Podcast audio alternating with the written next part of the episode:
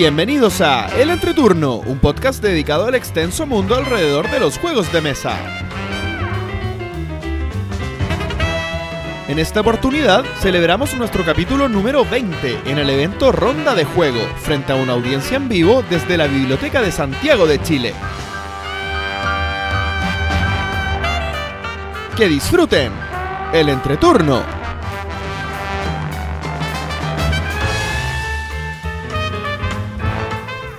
Hola, ¿qué tal amigos? Mi nombre es JP Gloria. Y yo soy Pancho.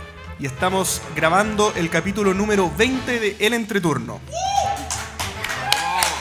Como pueden notar, estamos grabando frente a una audiencia en vivo. Estamos acá celebrando junto a todos nuestros amigos, eh, fieles auditores, en un eh, espectacular evento. Nosotros nos encontramos en la Biblioteca de Santiago, en un evento llamado Ronda de Juego. ¿ya? Es un evento eh, organizado por la EGMA, es la... eh, Tutoriales de juegos de mesa. Claro, es una asociación de editoriales de juegos de mesa asociadas. eh. Chilenos, claro, eh, justamente formados para hacer promoción de los juegos de mesa chilenos. Justamente enfrente nuestro, nosotros nos encontramos al, al otro costado de, de la sala. Enfrente nuestro se encuentra eh, en pleno funcionamiento esta espectacular, eh, eh, ¿cómo se llama? Esta espectacular instancia de reunión de editoriales chilenas. Así que todos los que están aquí también pueden eh, acercarse a ese espectacular evento. Y para comenzar este capítulo número 20, vamos a comenzar con una sección que es habitual para nosotros, que es la presentación de nosotros de lo que hicimos eh, en nuestras dos semanas anteriores. No sé, yo creo que Gloria quiere partir. Ay, siem- siempre me hacen partir. ¿A mí? ¿No me escucho?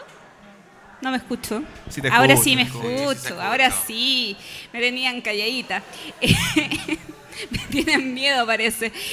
Mi semana no ha estado ni tan buena ni tan mala. Ah, mejor que la anterior, pero eh, yo quiero partir con comentarles que probamos Magic Maze entre los tres. Eh, cuando finalizamos de grabar el capítulo 19, nos juntamos y probamos este jueguito. Así que quiero saber qué les pareció. Bien Ya. caótico, bien caótico. ¿Qué quieres que te diga? Bueno, yo lo volví a jugar después con, con mi familia. Lo jugué con mi papá, que tiene 67 años, que los que algunas veces lo han escuchado lo podrían recordar. Y fue más caótico aún que jugarlo nosotros. Sí, pero fue bastante bueno. ¿En serio Muy buena pudieron avanzar en las etapas? Porque a nosotros, por muy caótico que fue, igual logramos superar bien por lo menos los primeros niveles. Sí, nosotros No perdimos ninguno. Sí, bueno, nosotros jugamos dos niveles y lo, y lo- lo superamos los dos. Pero mi, mi pobre padre terminó con depresión, así que... No, pero realmente fue un rato en que nos reímos muchísimo. Entretenido el juego, bien loco, pero bien entretenido. Bueno, además de eso, he estado bastante sin jugar porque he tenido visita, estuvo mi hermana, y el juego más denso que pude lograr que ella jugara fue King Domino. Así que se imaginarán Juego denso. Que tuve eh, una jornada estresante, que mi De hermana abstinencia. dijo que era un juego para no pensar.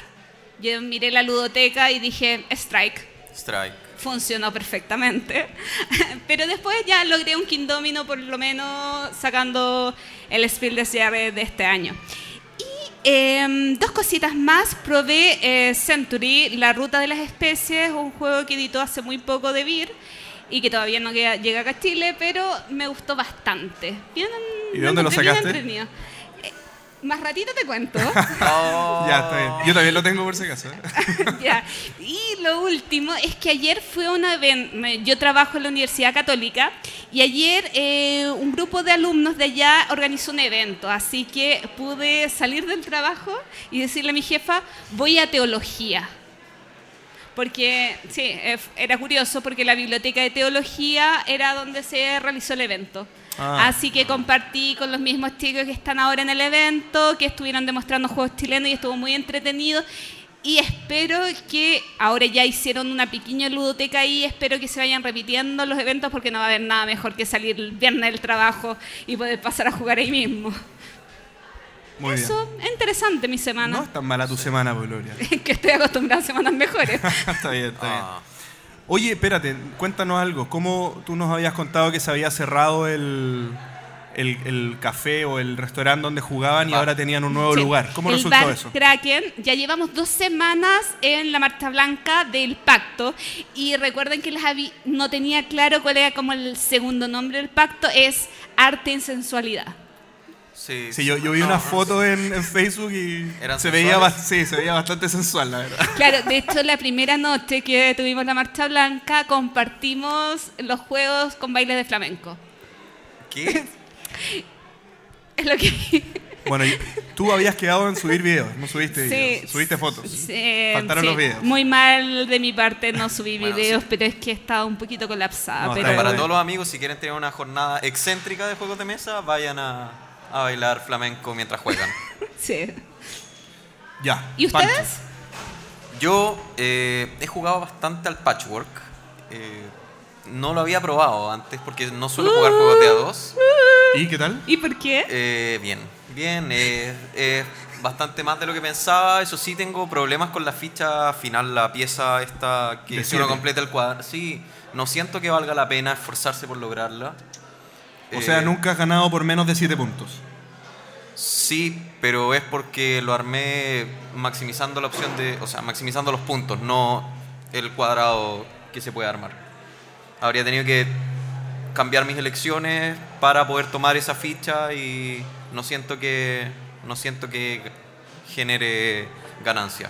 Bueno, lo he jugado, no sé, unas 8 o 10 veces. Tampoco, tampoco es que esté, esté- sea muy experto en el tema. Y lo otro, me compré eh, el Mex vs Minions. Muy bien. Así que. Y, eh, pero te lo compraste y eso ¿Y lo sería. has jugado? No, si lo jugué. ¿Ya? Espérame, ¿Y qué tal? déjame. Estaba hablando con. Claro. ¿Con quién estaba hablando? No, eh, no, que estaba buscando el nombre, se lo compré a un chico, lo compré usado, a Nicolás Suazo, un saludo para él.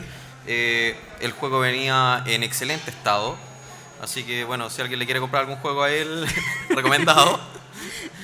De algo que sirva venderle juegos a alguien que hace un podcast. Em, eh, no, eh, genial, he jugado la... eh, jugué la, la misión, la para aprender a jugar y las dos primeras misiones. La primera, la primera nos destruyeron, pero estando un poco más organizados lo logramos pasar fácil. La segunda misión nos reventaron, pero también estábamos desorganizados, así que parece que para las próximas veces vamos a tener que plantearnos bien la estrategia mucho antes, o sea, antes de enfrentar el juego. Oye, ¿jugaste con gente que no supiera inglés? Eh, no, todos sabían inglés. Ah, te iba a preguntar si era fácil jugar con las cartas en Eh, inglés. yo creo que sí, no creo que sea tan difícil y en internet están, la- están las versiones en español, de hecho la, hay una hoja, son 12 cartas distintas nomás, entonces puedes tener la... Claro, puedes pero, tener- pero hay una ronda que, que es cuando se roban las cartas, que es con un, Eh, con un, con el reloj. con un reloj de arena. Entonces Sí, te, pero- te, te- apura que sepas lo que hace la Sí, carta pero eso, pero eso es para la, para la primera etapa cuando ya recién saliste del, del colegio. Entonces en ese momento ¿Del tú ya colegio? conoces más o menos las cartas. Eh, es- si juegas la, la misión introductoria con, con esa ficha de ayuda, ya para la siguiente debieran tener más o menos memorizadas las cosas y no es necesario conocer todas las palabras. Eh, Es bien, es bien explicativo lo- los iconos. Entonces no creo, que, no creo que haya problema. Teniendo una hoja de ayuda no, no debiera haber problema. ¿Y tú, Bien, JP? bueno, voy yo, pero an- antes de, de ir conmigo, me quería comentar algo que me llama mucho la atención. Eh, pueden, pueden hacerse adelante la gente que está atrás si quieren, se pueden sentar adelante. Hay es que la tres personas y una papa frita. Pueden reemplazar la papa frita con un ser humano, no hay ningún problema. Sí, tenemos a otras tres personas Sí, viendo atrás. todos invitados. Sí. Oye, recordar que tenemos una cámara al frente, así que saludemos a la cámara también. Hola. Hola, camarita. Hola, cámara. agua. Por Bien. si acaso alguien Eh, nos va a ver ah, en para. nuestro futuro canal de YouTube que tenemos, pero eh, no digamos que es muy... Como futuro, si tenemos un canal. pues, Tenemos canal de YouTube, pero mm, falta que vaya más Tiene- gente. con telaraña. No, lo que pasa es que nuestro canal de YouTube es muy feo, porque no tiene nombre propio, porque necesitamos que hayan 100 suscriptores para cambiarle el slash. Vamos como en 70, 80, Sí. ¿no? Yo así creo que, hoy, hoy podríamos llegar a los 100. Ah, qué Tal vez. optimista, Hoy, qué hoy optimista. día que estamos grabando o hoy día cuando salga el capítulo. No, hoy vamos a. a Hoy, hoy, hoy del presente o hoy del futuro. Hoy, del del presente. pasado. Hoy del presente. Hoy del pasado. No, del presente. ¿Del presente? Sí. Ya. Ah, bueno, lo que tiene que decir del Jugosos. Mex vs Minions es que. Ah, no me toca a mí. Es que no, todavía no. Es que, o sea, me gusta mucho el tweak que hicieron porque a mí en general no me gustan los juegos de programación. De hecho, he jugado. he Uno. jugado- no, he jugado el Colt Express, el Robo Rally, he jugado el. ¿Cómo se llama estos que hicieron el Season? El. Ah, el Lords of Lords of Seed. Ninguno me ha gustado, pero el Mex vs Minions sí me gusta. O sea, yo creo que el hecho que sea cooperativo. Eh, O el le que da, sea es un, es un cambio bastante grande para ese tipo de mecánica, el no ser competitiva. Ujú. Así que, bueno, probablemente tiene las mismas falencias que en el fondo genera frustración, pero ya no es una frustración mía porque me, me corrieron, o sea, me desfasaron toda mi cadena, sino que es una frustración grupal porque nos desfasamos toda nuestra cadena al chocar o al hacer cosas. Yo creo que eso, eso ah, para mí es un cambio súper grande. Malditos O cooperativos. sea, el caos te molesta menos si es cooperativo. Es que no es caos. No es caos. Es súper es- ordenado. No, pero por ejemplo, ca- caos es Maze. el Magic Maze. Ah, ya, eso te iba a Caos es el Magic Maze.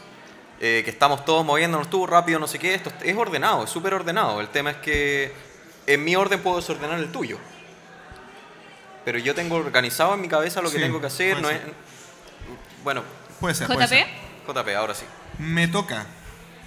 Bueno, yo jugué hartas cosas. Algunos juegos chiquititos. eh, pero rendidores. no, fíjate, tengo una mala sensación. Una mala sensación. Especial, pucha, me da lata porque es con, un, es con un juego que quería que me gustara. Me refiero a Mondrian. Ah, ¿ya? sí. Lo, lo probé. Bueno, debo decir que lo he jugado una sola vez. Pero la sensación que me dejó no fue muy buena. Y, y no sé si me darían ganas de jugar de nuevo, por lo menos de a dos personas, que es como lo jugué. Ah, pero es que de a dos. Todas las Sí. cosas cambian. pero, pero ¿por de qué estamos hablando, mal? Volviendo al No, tema. Volviendo al tema. Yo lo jugué de a tres Hagamos con tríos, mi hermana, hagamos tríos. con- lo jugué la Eso. semana pasada con mi hermana y mi sobrina y nos divertimos mucho. A mi hermana le gustó. El tema Mm. quizás es la expectativa que tienes detrás del juego. Sí, no, es que no. Yo creo que lo que no me gustó del juego eh, es al margen de que sí sea de dos o de más, pero puedo estar equivocado, que es el tema de. Yo, yo entiendo que es un dexte- es de destreza el juego y yo tengo que tirar los dados. Bueno, el juego se trata, es un juego, para los que no lo conocen, es un juego en el que hay un- un- una serie, un grid de cartas al medio, que es de 5x5, y uno tiene unos dados, los va tirando, digamos, en, el, en este, en, este, eh, en esta matriz de cartas, y dependiendo de dónde cae el dado, uno puede hacer algo con esa carta. La puede robar o, la puede, o puede comprarla con otra carta que uno puede tener en la mano. El problema es que los dados tienen un número y uno puede, no solamente tiene que achuntarle a la carta que quiere, sino que también el dado tiene que rolear en el, en el número que te sirve para comprar esa carta. Entonces, si ya el juego tiene destreza, me, me- me produce un poco de, de complicación que pero además tenga la suerte. Pero los números, ah, el número determina los puntos de victoria al final del juego, pero a la vez los números más bajos tienen mayor número cuadraditos y la cantidad de colores de los cuadraditos también te da puntos de victoria, por Sí. lo tanto no es siempre mejor sacar los números más altos. Yo saqué versus- menos de las dos cuestiones, así que no tampoco. Pero, igual tiene un tema de nivelación que el jugador que tiene menos cartas es el que controla cuántas son las que se exponen. Te lo dice el Eurogamer del grupo. Ya bueno. Pucha, es que llamada Dice me cae muy bien. Yo creo, Gloria, hay que jugarlo o no. Eso yo creo que es, es el resumen. Otra Eh, promesa incumplida. Oye, lo otro importante que no puedo hablar mucho es que jugué, seguí jugando con mi familia al Pandemic Legacy. Llegué por fin al spoiler de Pancho, Ah. así que ya, me- ya, ya no tengo spoilers por adelante, así que por favor, Pancho. Sí, No más. está bien. Eh, sí, eh, ¿qué- cuán- ¿Cuánto les dije que tengo que empezar junio ahora? Junio. Así que estoy llegando a la mitad del juego, mi familia Y- sigue mandando WhatsApp cada cinco minutos que quieren que yo vaya para seguir jugando. Se contagiaron. Se contagiaron. No. ya. Es complicada esa palabra. Y por último, eh, quería mencionar también eh, un juego de un diseñador que algo me gusta. Me refiero al banquete de Odín. Ya. ¿ya? Eh, ¿Preparaste una de las comidas del banquete de Odín que dicen en el manual? No, no Ah. lo he hecho. La verdad ni he mirado ese manual. Pero lo he jugado algunas veces eh, y debo decir que me gusta mucho el juego. Y debo A decir pesar también, de ser una autocopia de... de sobre, sobre todo porque es una autocopia. Pero es que es una autocopia mejorada y más compleja. De hecho, ¿vamos a hablar de la autocopia hoy día o no? No. No, no, a hablar no de la autocopia. Entonces, de hecho, el hecho que sea autocopia en este caso yo creo que es muy bueno. ¿Por qué? Porque cuando juegas un juego como Banquete de Odín, que es tan complejo, y ya lo juegas con alguien que ha jugado Agrícola antes, pucha que fácil explicarlo. Sí. ¿Cachai? Sí. Entonces, Y, y- y- Y y a mí me gusta mucho más, eh, hoy, hoy por hoy me gusta mucho más Banquete de Odín que Agrícola.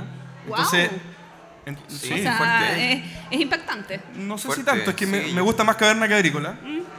Y Banquete de Odín es, lo es muy distinto para mi ¿En gusto. serio? Sí, porque yo he escuchado que se ha como ido desinflando un poco el banquete de Odín. Cosa ¿En que qué no le pasó al caverna. ¿Cómo se puede desinflar un juego? Que, o sea, empezó con un la- hype, Es que la tenía muy altas muy alto, muy alto, muy alto, muy alto, muy alto, y después de un tiempo como que, ah, ya, pero juguemos otra cosa mejor. Bueno, pero es que el hype es una cosa y cuánto disfruto yo el juego es otra. O sea, yo puedo. Mi experiencia con el juego es muy buena. Lo que sí, bueno, es un juego que se juega de 2 a 4 jugadores. Para los que no lo conocen, es un juego típico de V. Rosenberg Qué bueno que no lo hizo a 7. que añade eh, la mecánica de patchwork en el tablero de cada jugador, en el que uno va sacando tiles, digamos, que tienen una forma de Tetris y tiene que ir poniéndolo en su tablero. El juego eh, lo he jugado de 2, de 3 y de 4 jugadores. Creo que como más me gusta es de 3. Y creo que, creo que solo hay que jugarlo de 3. Es mi impresión. De Yo te iba a 4 decir es demasiado mismo. largo, muy largo. El caverna a mí también Pero me de gusta a tres tres. se bloquean la última columna, ¿o no? ¿Cómo? ¿De tres se bloquea la última columna? O sea, ¿tienes que la posición de abajo, no? No me acuerdo, No, yo la, lo de a eh, cuatro. la- la posición extra de abajo es solo de 4. Ah, ok. Eh, ah, entonces más apretado de a tres. No, es que más, más, más que que sea muy apretado el juego de a 4 es muy largo. Sí. Demasiado largo. Y, y jugar una ronda menos no alcanza a hacer todo lo que quieres. Entonces no se disfruta tanto. De 3, perfecto.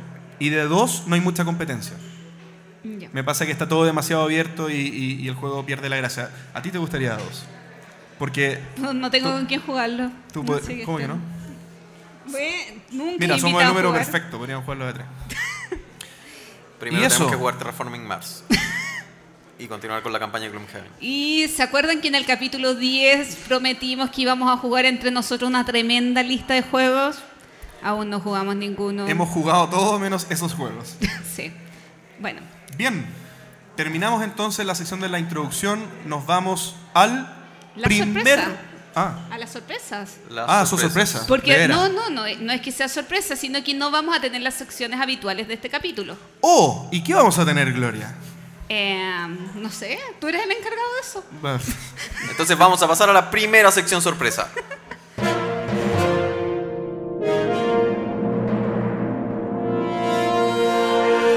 comenzamos entonces la primera sección sorpresa de nuestro capítulo 20 de El Entreturno. La primera sección sorpresa va a ser eh, un tema de la semana, pero no es cualquier tema de la semana. Los- ¿Oh? No es cualquier tema de la semana. Oh, Oh. Lo que vamos a hacer en este capítulo va a ser tratar tres temas de la semana. Bien, arruiné las otras dos sorpresas. Muchas gracias, JP. Yo estaba muy ansioso por saber qué eran. Sí, es que eran muy, muy, muy difíciles de, de- de sospechar. Bien, vamos a tratar tres temas de la semana, pero temas de la semana que nosotros ya hemos conversado en los otros 19 capítulos y que fueron elegidos con pinzas por Pancho. por Pancho. O sea, por todos. Por ¿qué? todo, ¿Cómo por todo, por sí. Tú nos diste como una. como cinco Ah, bueno, opciones. sí. Yo repasé todos los temas de la semana que, que habían y busqué los más polémicos o los que hayan quedado más inconclusos. Exactamente. Entonces los temas de la semana que fueron escogidos fueron los temas que más debate generaron en redes sociales y eh, más abucheos nos llevamos después también en las mismas. Así que eh, este es el segundo intento por eh, cerrar esos temas tan conflictivos. Vamos a partir entonces con el primer tema de la semana, que sería los juegos print and play.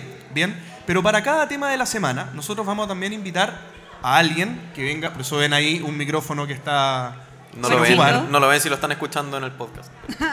Bueno, No, pero yo Pero le es estoy que hablando a la gente que está claro, acá. y los La gente- estamos invitando a ver el video en YouTube. Exactamente, la gente que no, que no entendió eso puede ir a YouTube y... y, ah, eh, cuando esté el video puede ir a sí, YouTube y... pero primero tiene que estar el del capítulo 10. primero tiene que estar No el creo. capítulo 10. No sé si aún tenemos los archivos, pero bueno. Entonces el primer tema de la semana son los juegos print and play y para ello vamos a invitar a un editor de video y fotógrafo. Él es el flamante ganador del ganador invicto de todos los concursos que hemos realizado hasta el momento en el entreturno. En este caso, el ganador de Patchwork. Me refiero a Camilo. Adelante, Camilo. Pasa. Hay que destacar que los tres invitados que tenemos hoy día son tres auditores. Hola Camilo. Hola, Camilo, ¿cómo estás? Hola, bien, bien, gracias. ¿Se escucha bien? Yo creo que se escucha bien. Se Eh, escucha sí, suficientemente bien. sí. Y bien, entonces el primer tema de la semana es los print and play y voy a un poco situarnos en el contexto que nosotros conversamos en aquella vez. Eh, el, mercado eh, de los print and play está creciendo, incluso tienen cabida en los Golden Geek Awards desde el 2009. Bien, acá más que el dinero se requiere tiempo y esfuerzo y se utiliza bastante en proyectos de crowdfunding, ¿cierto? Para hacer un, un preview del juego que se está publicando. Sin embargo, se entra en un debate más intenso cuando se llega a versiones print and play de juegos actualmente existentes. Debatimos si es o no piratería, si hace daño a la industria, si es apoyado por nosotros o no. Bien, aquí Joe Leighton, que era nuestro invitado de ese momento, eh, nos cuenta que si el juego te gusta y haces un print and play, queda siempre un compromiso de comprar, finalmente. Eh, en general, la comunidad de juegos de mesa prefiere los juegos originales ya que genera una conexión con el juego. Gloria Gloria, ahí se puede editar esa parte, no hay problema. Sí. Gloria eh, comentaba, en el contexto privado no está en contra, pero como administradora del grupo de Facebook no puede permitir que se venda al público. Ahí hay un tema moral. Pasó algo parecido con los manuales de rol, donde al ser estudiante se imprimían manuales, pero al empezar a recibir un sueldo uno quería comprarlos todos. Pancho hablaba de que él apoyaba 100% el print and play. Para él, lo único que se paga son los componentes, no las reglas. Guardemos, guardémonos mucho para más, para más rato, pero más rato lo hacen. Un juego bueno y uno malo va a costar lo mismo si tienen los mismos componentes. No le hace daño a la industria porque son más caros, requieren más tiempo y queda más feo que la versión original. Yo, no yo, yo, no yo, yo, JP, ahí más fácil. Sí. En esta industria eh, cuesta que se valore lo que no es material. Yo apoyo el print and play. No, eh, JP apoya el print and play. Cuando el juego no está disponible, siempre que se tenga el compromiso moral de comprar el original. Puede convenir, eh, puede convenirte, ya que eh, muestra que hay interés y visibilidad del, visibilidad del juego, siempre y cuando no se vuelva algo que se hace siempre. Al ser un hobby que nos gusta, uno quiere que el diseñador le vaya bien y que la industria crezca. Que larga esta cuestión, después voy a tratar de resumir. Pero por lo menos estamos en el marco de la conversación. Así que vamos a invitar a Camilo que nos dé su opinión después de haber escuchado estas interesantes reflexiones. Bueno, gracias por invitarme primero. Y mm, bueno, sí, me gané el patchwork de es- esa ocasión, al azar, supongo. Sí. Y mm, toca la casualidad de que yo me hice un patchwork eh, un poco eh, por la expectativa que se había creado del juego. Y me lo hice así porque, en parte, además de lo que hago, fotografía y, y video, eh, estoy siempre metido en el tema del diseño. Entonces, generalmente estoy manipulando elementos por mi trabajo y coincidió que efectivamente el tema de los juegos de mesa es manipulable y eso es una cosa que más me interesa, la, la personalización del juego. Me- lo he hecho en otros juegos eh, que, que me he conseguido. Camilo, te pediría que te acercaras un poquito más al frente del micrófono, que ¿Por ahí? Ah, ya. Eso. ahí mejor. Muchas gracias. Una, una consulta, Camilo. Em, ¿Tú cuando haces print and play, ¿lo hace, ¿le haces reskin también? ¿O bajas simplemente el juego original y lo y haces, y haces bueno, un print and play directo? Lo que pasa es que a veces, por un, por un tema fanático, he, he logrado conseguir el- las plantillas originales, como con Splendor, que están por ahí dando vueltas. Pero con otros juegos más raros, eh, me, to- me ha tocado casi rediseñarlo. O sea, como que copiar el modelo y meterle Photoshop, como, como lo hice con un juego español que se llama Virus. Ya, lo perfecto. hice de cero porque no está en Chile. Uf. Pero para mí, o sea, de manera personal, obviamente, no con ningún otro ánimo, más que disfrutarlo en la casa. Ya, pero, ok. eh, yo, yo quiero centrarme, sorry que me vaya para acá, pero yo quiero centrarme en lo que decía Pancho. ¿Ya? Porque yo no me acuerdo si nosotros cerramos este punto. No. eh, en- pero específicamente el punto que tú dices acá de que eh, uno paga solamente los componentes. Y, entiendo que hay algo de verdad en eso en cuanto a que uno tiene que pagar los componentes. Y que si hay una eh, producción lo suficientemente masiva de algo que se puede, eh, eh, ¿cómo se puede decir? Eh, prorratear en un millón de copias, digamos, se entiende que uno termina no pagando, entre comillas, algo que puede pertenecer tanto a un juego como al resto del millón de las copias. Y los componentes están en todas. Sí. Pero en los juegos de mesa no... per- perdón, para terminar la idea. En los juegos de mesa no pasa tal, porque no se venden 10.000 copias en cada producción. Se venden 500, se venden 300.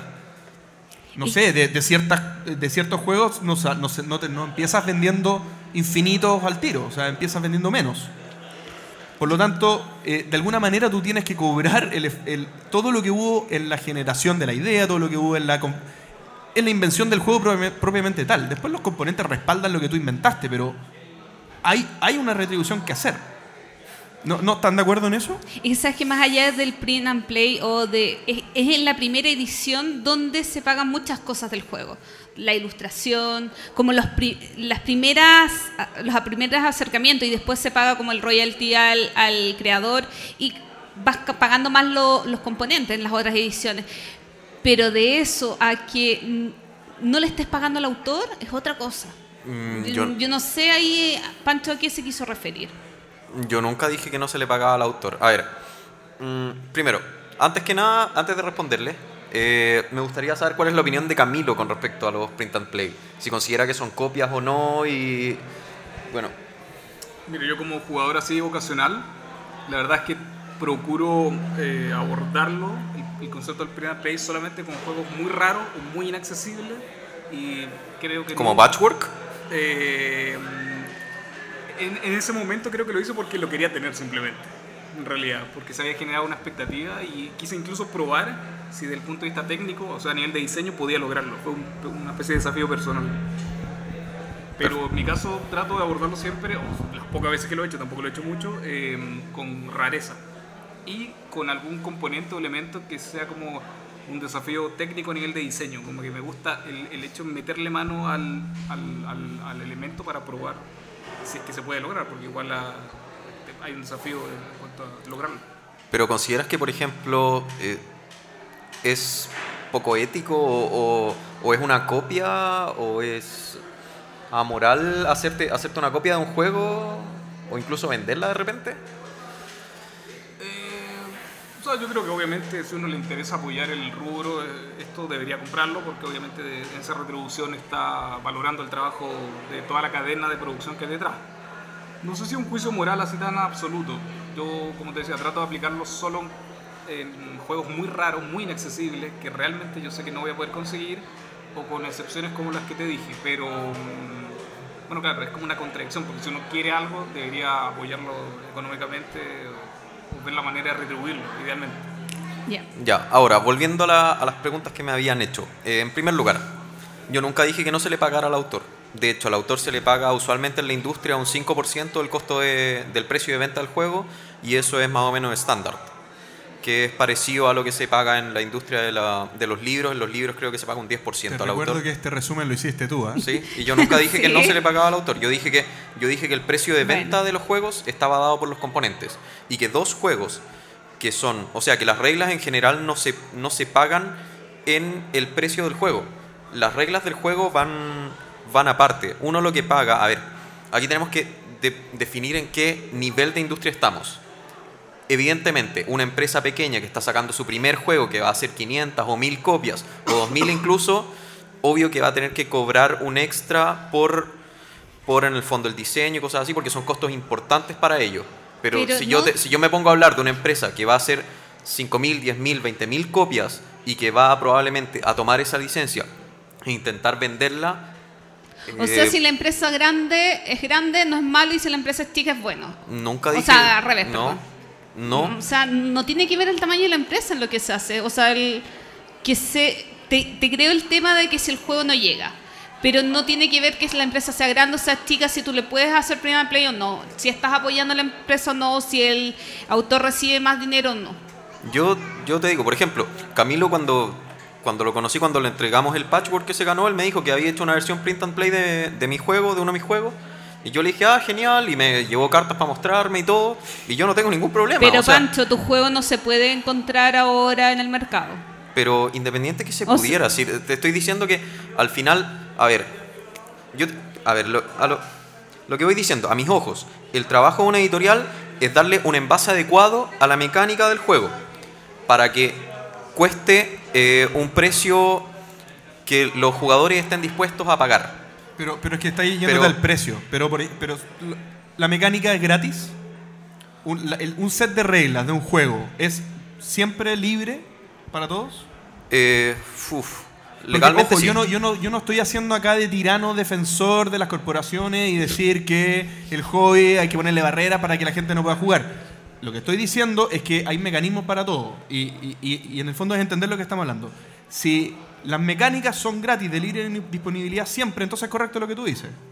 Es que tú le, le- legalmente lo enmascaras son. de alguna manera y tú lo puedes distribuir. En ese caso yo podría tomar un juego de Fantasy Flight, enmascararlo de una manera que yo quiera y venderlo en Chile. Legalmente lo son. De hecho, lo hablamos cuando hablamos de la copia. ¿Y ¿Qué pasa cuando- con Thunderstone y, y Dominion? Ok, cuando se hace, ¿cómo evaluamos? No sé, pasó en Chile algo similar con un juego.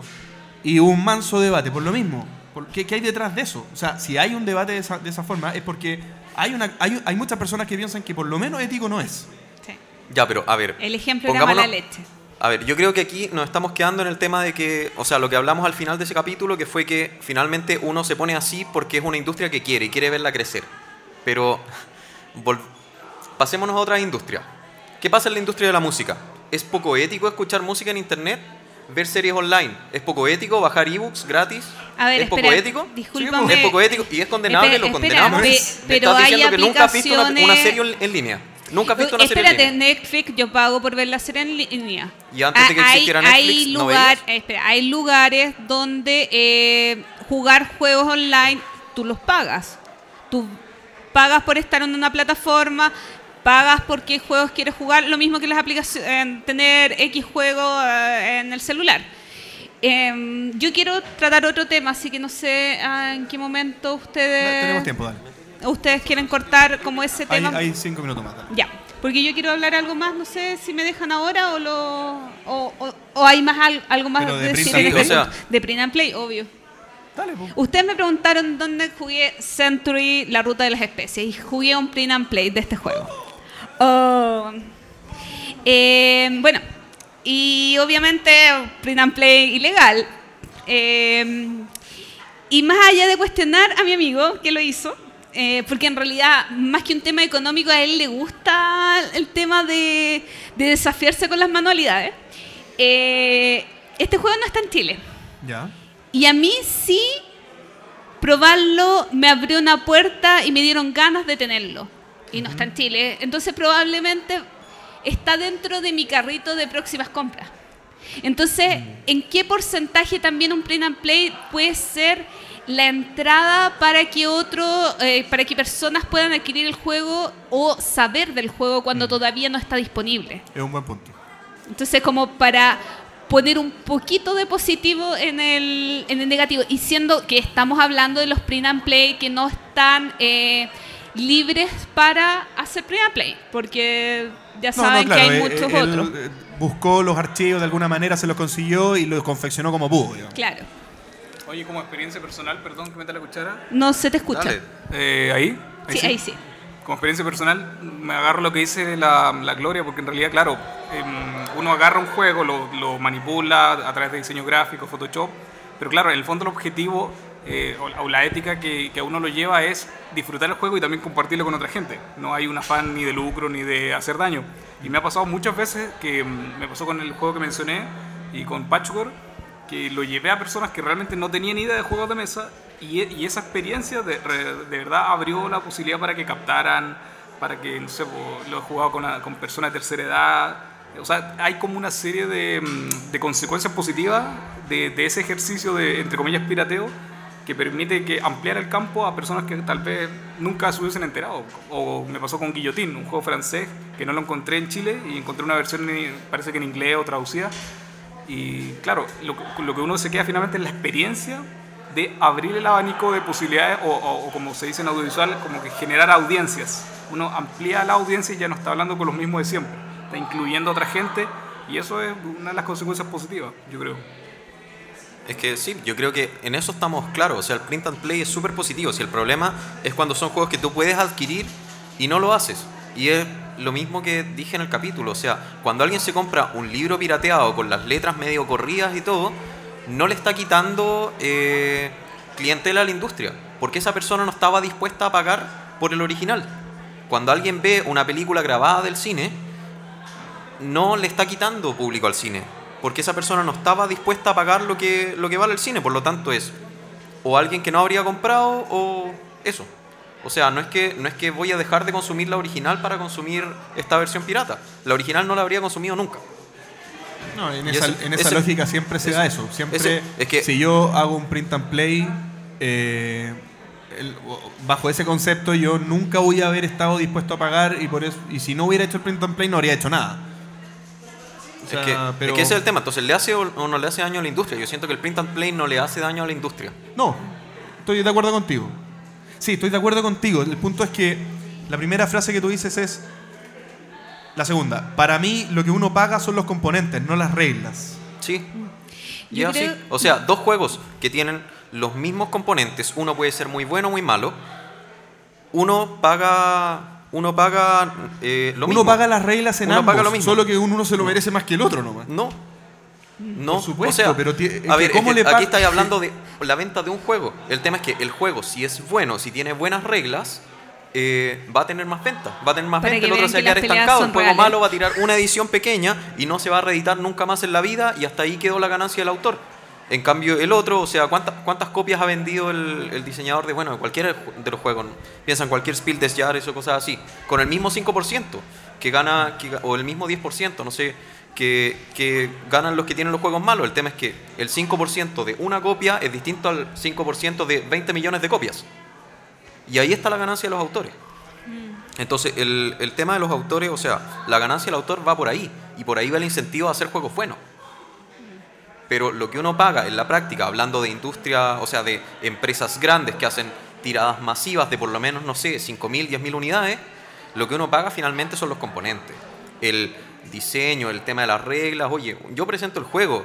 Si, si yo le presento un juego a, a DeVir o a cualquier editorial y yo le digo, ¿sabes qué? Lo hice en 20 minutos, ¿sabes qué? Me demoré 3 años en hacerlo, ellos no van a decir, ah, te voy a pagar más o te voy a dar más porcentaje porque te dedicaste mucho a hacerlo. No, no, eso no se paga. Pero se va a notar. Ya, e incluso, o sea, y por eso, y por eso yo decía que finalmente, a mi ojo, el trabajo del editorial es darle un envase correcto a la, a la mecánica. Y ha, ha habido errores que yo considero, no sé si habrán sido efectivamente así, pero por ejemplo, un ejemplo claro que eh, de repente se puede ver. Yo siento que hubo un error, por ejemplo, con Pingüinos Deluxe, que cuando con Ah. Pingüinos, con Hey That's My, That's My Fish, que es un juego pequeñito, no sé si lo han jugado, pero es un juego súper simple, es un filler de 10 minutos. Cuando lo compró DeVir, ellos lo adquirieron e hicieron una versión deluxe, que evidentemente era más cara que la versión original, con las mismas reglas y todo. Y eh, no sé si se habrán quedado, o sea, no sé cuán- cuánto habrán sido las ventas, pero finalmente esa licencia pasó a Fantasy Flight y volvieron a hacer una versión mucho más pequeña que costaba, no sé, un tercio del precio. Entonces, Que yo, yo, no sé qué no fue sé, de no- Fantasy Flight, ¿Ah? pero creo que siempre fue Fantasy Flight. Sí. No, pero un tiempo de. Me, me bueno, sonríen por ahí que me dicen que sí. Bueno, no sé, o... Pero yo siento que ahí le, le pusieron una, un skin demasiado grande a un juego muy pequeño y no sé si, bueno, tenía la idea de que, de que había pasado. Eh, lo mismo con los microgames. Los microjuegos son juegos que son tan chiquititos que necesitan, necesitan eh, sobreproducirlos. Pero, ¿qué pasó, Gloria?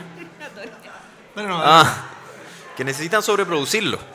Y porque al final, si vendes solo los componentes, es un juego que te vale un dólar y a una tienda no le interesa tener un juego así. Entonces necesitan tener carta de la mejor calidad, una caja de la mejor calidad, intentar ponerle, no sé, lo- el love letter venía con cubitos que no eran necesarios ni siquiera para el juego, pero tienen que Nos fuimos del tema, Pancho. Sí, Yo creo que eso tiene que ver con que un juego tiene una producción mucho más familiar y para eso tiene que tener una caja más ya grande, ser más llamativo para niños.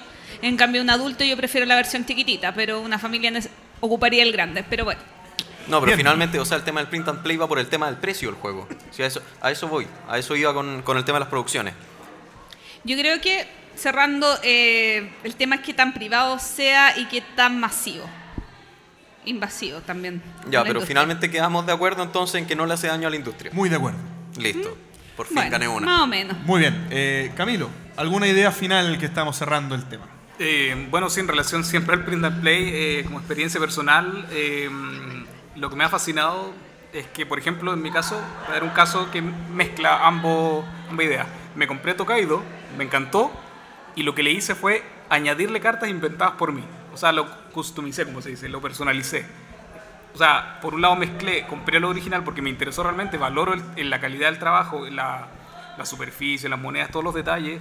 O sea, hay una actitud ahí que estoy aportando, pero por otro lado le añadí elementos, incluso modifiqué reglas, estoy pensando en cambiar el tablero, todo para profundizar un poco más en la experiencia. Yo creo que eso es una mezcla tal vez que pueda aportar a los dos lados. O sea, quedarse con el original y también uno meterle mano al juego y añadirle cosas, cambiarlo, modificarlo, perfeccionarlo, hacerlo como uno quiera. Eso. Muy buen punto ahí. Bien. Muy bien. Muchas gracias Camilo por poder estar con nosotros compartiendo Sí. este ratito. Gracias por invitarme. Muchas gracias. Muchas gracias. Camilo.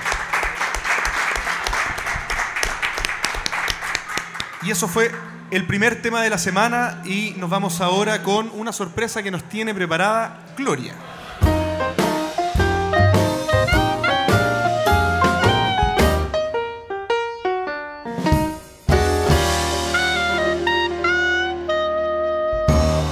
Les cuento que tenemos el primer sorteo de esta tarde. Eh, todos, varias personas participaron en el concurso de los tesoros del Rey Pirata de Editorial Ludoísmo eh, y nosotros les solicitamos que enviaran un correo electrónico contándonos qué podíamos hacer en el capítulo 20. Tuvimos distintas respuestas, como por ejemplo que habláramos de los clásicos olvidados, de que tiráramos un dado de 20 caras y eligiéramos el tema a tratar, nuestro top de los juegos que no nos gustan, una completada lúdica bailable, la cual todavía estamos, estamos Intentando organizar.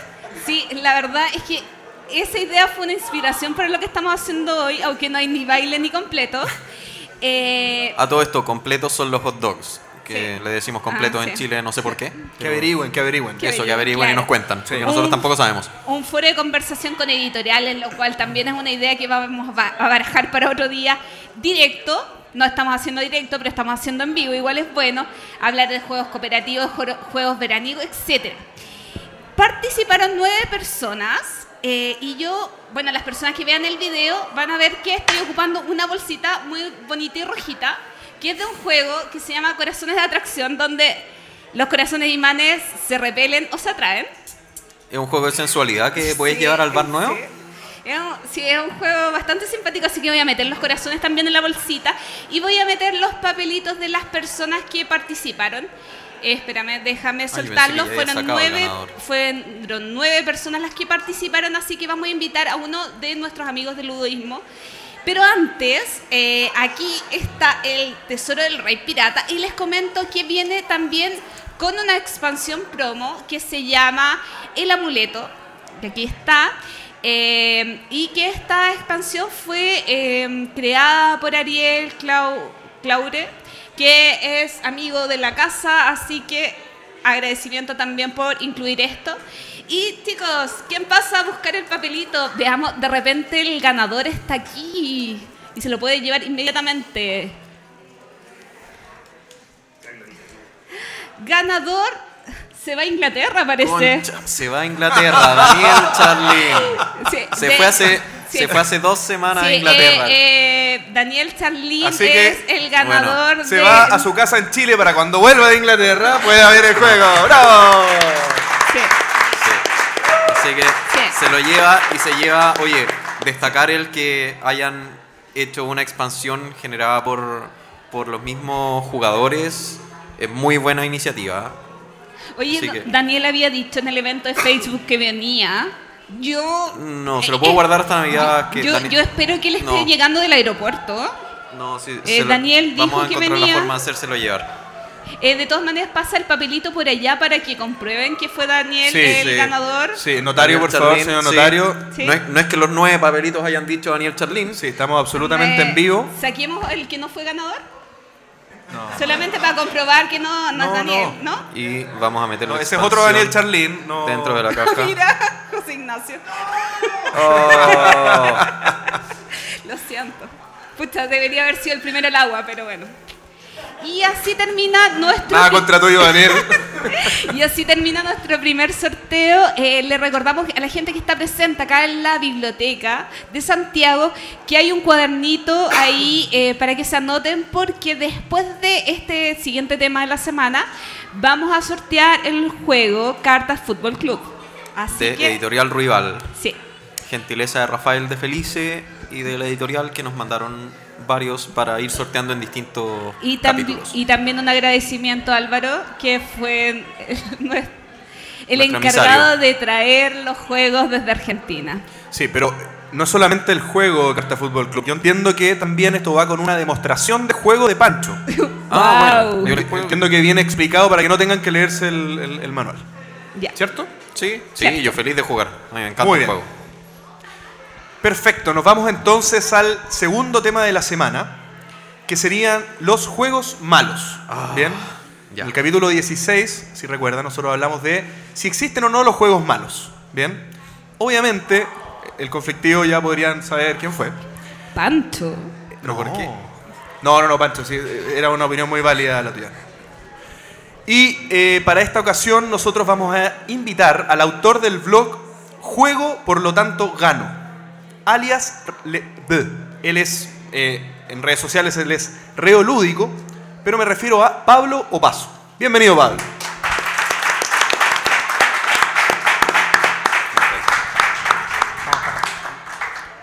Hola Pablo. ¿Qué tal, Pablo? ¿Cómo estás? Hola. Bien cerquita el micrófono, por favor. Más cerca. Ya, Ahí está. la falta de costumbre. Bien, eh, yo les voy a comentar un poco lo que hablamos. Nosotros eh, hablamos en el contexto de si existen o no los juegos malos. Eh, debido a problemas con nuestros equipos, parte de la discusión quedó borrada. Así se acuerdan, tuvimos unos problemas técnicos. Y por ahí, entre ellos, el, comentario de cierre de Laura logró resumir varios de los puntos de vista respecto al tema. Bien, Laura comentó que existen, existen, según ella, los juegos malos, como tal, eh, tal y como existen películas malas. Pero también existe el fetiche de jugar juegos malos. ¿Bien? Eh, más allá del gusto, hay juegos que objetivamente están rotos y que un montón de gente le guste. No quiere decir que no sea malo. Normalmente jugamos juegos del top 500, del- de los más de 80.000. ¿Hay 80.000? ¿Dijo Yo diría- 80.000? En la BGG, bueno, eso fue el número que ella dijo, no, no he revisado cuántos hay. en Bueno, la de los más de hay- 80.000 son- desde tiempos de los egipcios tal vez, eso dice que No, hay juegos malos. creo Oye, que Pancho, mil 80.000. juegos salen al año por lo menos, así 2000. que 80.000. Eh, eh, Pero es eso, es poco. de- pero eso no es desde la eternidad, es desde el Ya, 2000 da, en da lo mismo. Continúa. Bien. Eh, Witty nos comentó que un juego mal enfocado es un mal juego. Un juego bien enfocado es un, bien jue- es un buen juego. Uno va evolucionando y con eso va cambiando nuestro concepto de bueno o malo. Ahí se congració Witty. Gloria nos dice, cuando uno tiene una expectativa alta de un juego, es más fácil que lo, catalogue, que lo catalogue como malo, ¿cierto? Que esté mal explicado, tener que cambiar las reglas o no ha envejecido bien. JP, o sea, yo, Existen los juegos malos, las disciplinas y las industrias van evolucionando en el tiempo. Hay un contexto y de acuerdo a eso, Y de acuerdo. bueno, no importa. Ah, de acuerdo a eso, siento que es irresponsable decir que no existen los juegos malos. Oye, lo redactaste así para, que- para dejarme mal. Bueno, tú lo tenías que leer, era tu misión revisarlo. Está sí, bien. se lo hubiera un mandado juego malo es un juego en el que el esfuerzo que haga algún jugador no se condiga con el resultado objetivo. No entendí lo que dije, pero da lo Tú mismo. dijiste que cuando uno se esforzaba mucho y el juego se, re- se resolvía por una tirada de dados, el juego era malo. Ah, claro. es algo de las cosas que dije, es cierto. Y Pancho dice que no existen los juegos malos. Existen juegos que están mal enfocados con su público, pero no malos. Todos los juegos son buenos, fabulosos, espectaculares. Yo nunca dije eso. Ah, bueno, no lo dijo, Ya. ¿verdad? Pero eso, eso entre líneas quiso, quiso decir. Eh, JP era el encargado de, de darle mayor contexto a esto, Eh, sí, que para, que se entienda la idea Sí. que quiso decir Pancho. Le damos la palabra entonces a nuestro invitado, don Pablo Opaso. ¿Cuál es tu opinión? Eh, bueno, para crear polémica, yo soy de los que piensa que no existen los juegos malos. Muy bien. 50-50 en la mesa. ¿Y por qué? Porque para, eh, o sea, decir que algo es bueno o malo, indistintamente que estamos hablando de juegos, películas, libros, comida, lo que, que- lo que sea, eh, siempre es- es- te estás refiriendo a un juicio de valor. Eh, para hacer un juicio de valor necesariamente tienes que tener una referencia.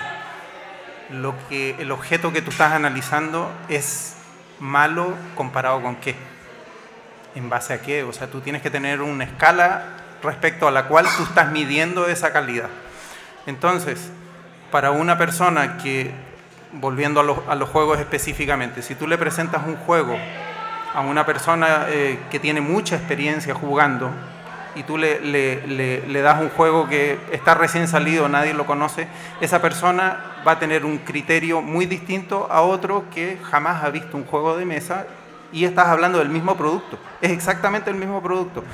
Pero, ¿qué es lo que cambia? La persona que lo está analizando, la persona que lo está recibiendo. Por lo tanto, decir tajantemente, no, este producto, el producto es el malo, no, yo, yo pienso que tiene que ver mucho con la persona que lo está evaluando, que lo está analizando.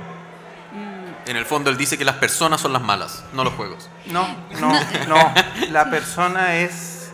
se- eh, la persona es la que define esa realidad, o sea, el cristal con que lo está mirando, así de simple. O sea, es que yo creo que hay que eh, diferenciar que uno encuentra eh, un juego que no le gusta, eh, que le gusta o que no le gusta, el gusto personal, diferenciarlo de lo que podríamos catalogarlo como bueno o malo, pero para catalogar como bueno y malo se necesitan tener puntos de referencia. O sea, eh, se- comportarse de una manera crítica, comportarse de una manera adulta, más que pasional, y definir los conceptos, eh, los parámetros que vamos a, a ver. Porque yo sí creo que hay juegos malos. Que yo me vaya a divertir con un juego malo es otra cosa.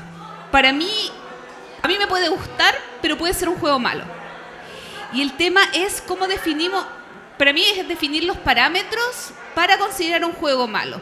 Puede ser un juego malo porque esté eh, eh, mal estructuradas las reglas, estén mal hechas las reglas y no porque yo vaya a utilizar unas reglas caseras que mejoren el juego, el juego va, va a ser bueno, va a seguir siendo malo, va a ser más jugable, yo me voy a divertir más, pero el juego en sí va a seguir siendo malo.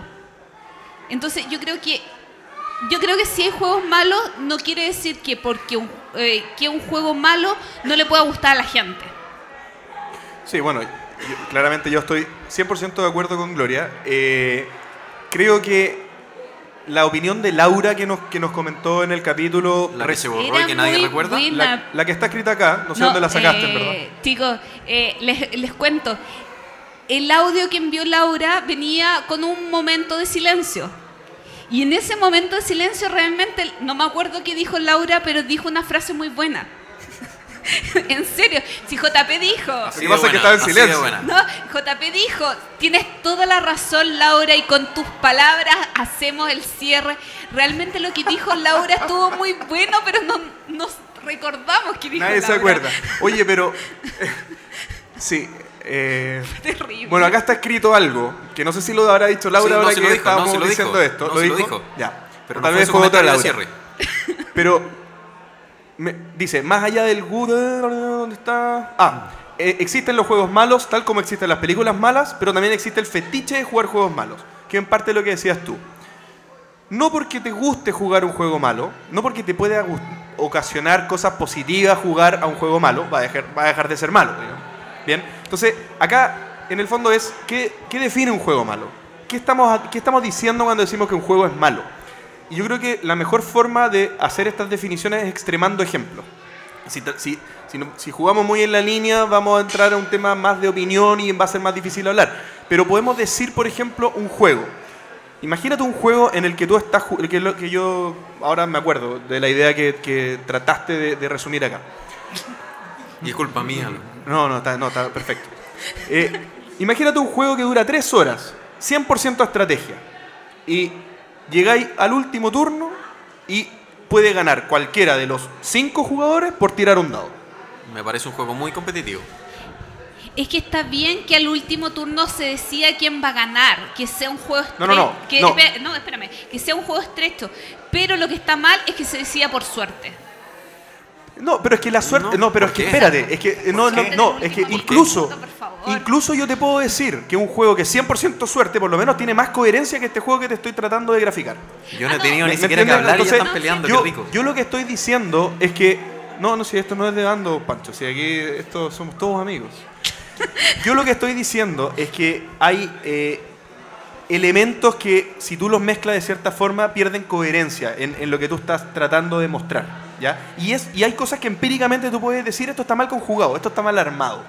Ahora, que a ti te guste estar sentado tres horas en un juego en el que todas las decisiones que tomaste por tres horas dan lo mismo, porque el- en, el, en el último turno todo se decide por algo que en verdad no tuvo que ver con lo que tú hiciste, Eso, eso te puede gustar, te puede encantar, pero es malo. Eh, como diseño es malo. ¿Y por qué? Porque acá, y es algo que tú decías, Pablo, también, porque acá estamos hablando de comparaciones. Tal vez si nosotros no estuviéramos en el nivel de- de- del hobby que tenemos hoy día. Hoy en día tenemos un hobby, est- estamos en, la, en la- en el año de oro, en el- la época de oro del hobby, como se dice. Entonces estamos a Yo un no nivel... estoy de acuerdo con eso. eh, Yo Estamos, estamos en un nivel de evolución del hobby considerable, súper importante. Bueno, yo no sé cómo va a ser el futuro, eh, Pa- Pancho, pero yo lo comparo con cómo ha sido anteriormente y estamos muy evolucionados en cuanto a, a- a- a- a- no quiero decir calidad porque me voy a escala de valor, pero en, en cuanto a, a experiencia, ¿bien? a lo que generan los juegos de mesa en general. Entonces hay punto de comparación. Nosotros tenemos con qué decir, oye, esto tal vez no es tan malo, pero viejo, hay 600 aplicaciones de lo mismo mucho mejor implementadas, entonces eh, es, es como que si yo juego a la pelota tal vez yo no soy tan malo, pero creo que este mismo ejemplo lo di en el Sí. capítulo pasado. Sí. Dijiste Messi, yo te Messi, dije que Messi no podía ser parámetro. Ya. Y ellos ¿A dónde voy yo? Messi. No sé a dónde vas, Pancho. Eh, a ver. ¿A qué voy con que no existen los juegos malos?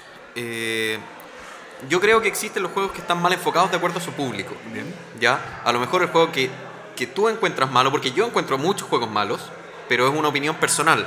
Pero puedo decir que objetivamente un juego es malo, eso lo he conversado con gente de otras ramas del arte, con gente del dibujo, con gente relacionada a la música, no sé qué, y efectivamente existen dibujos que son malos, existe música que es mala, que tú puedes pasársela a cualquier ¿Pero persona. por qué? y- Porque espera, es que- generaron los pero puedo- parámetros para medirlo. eso, a eso voy.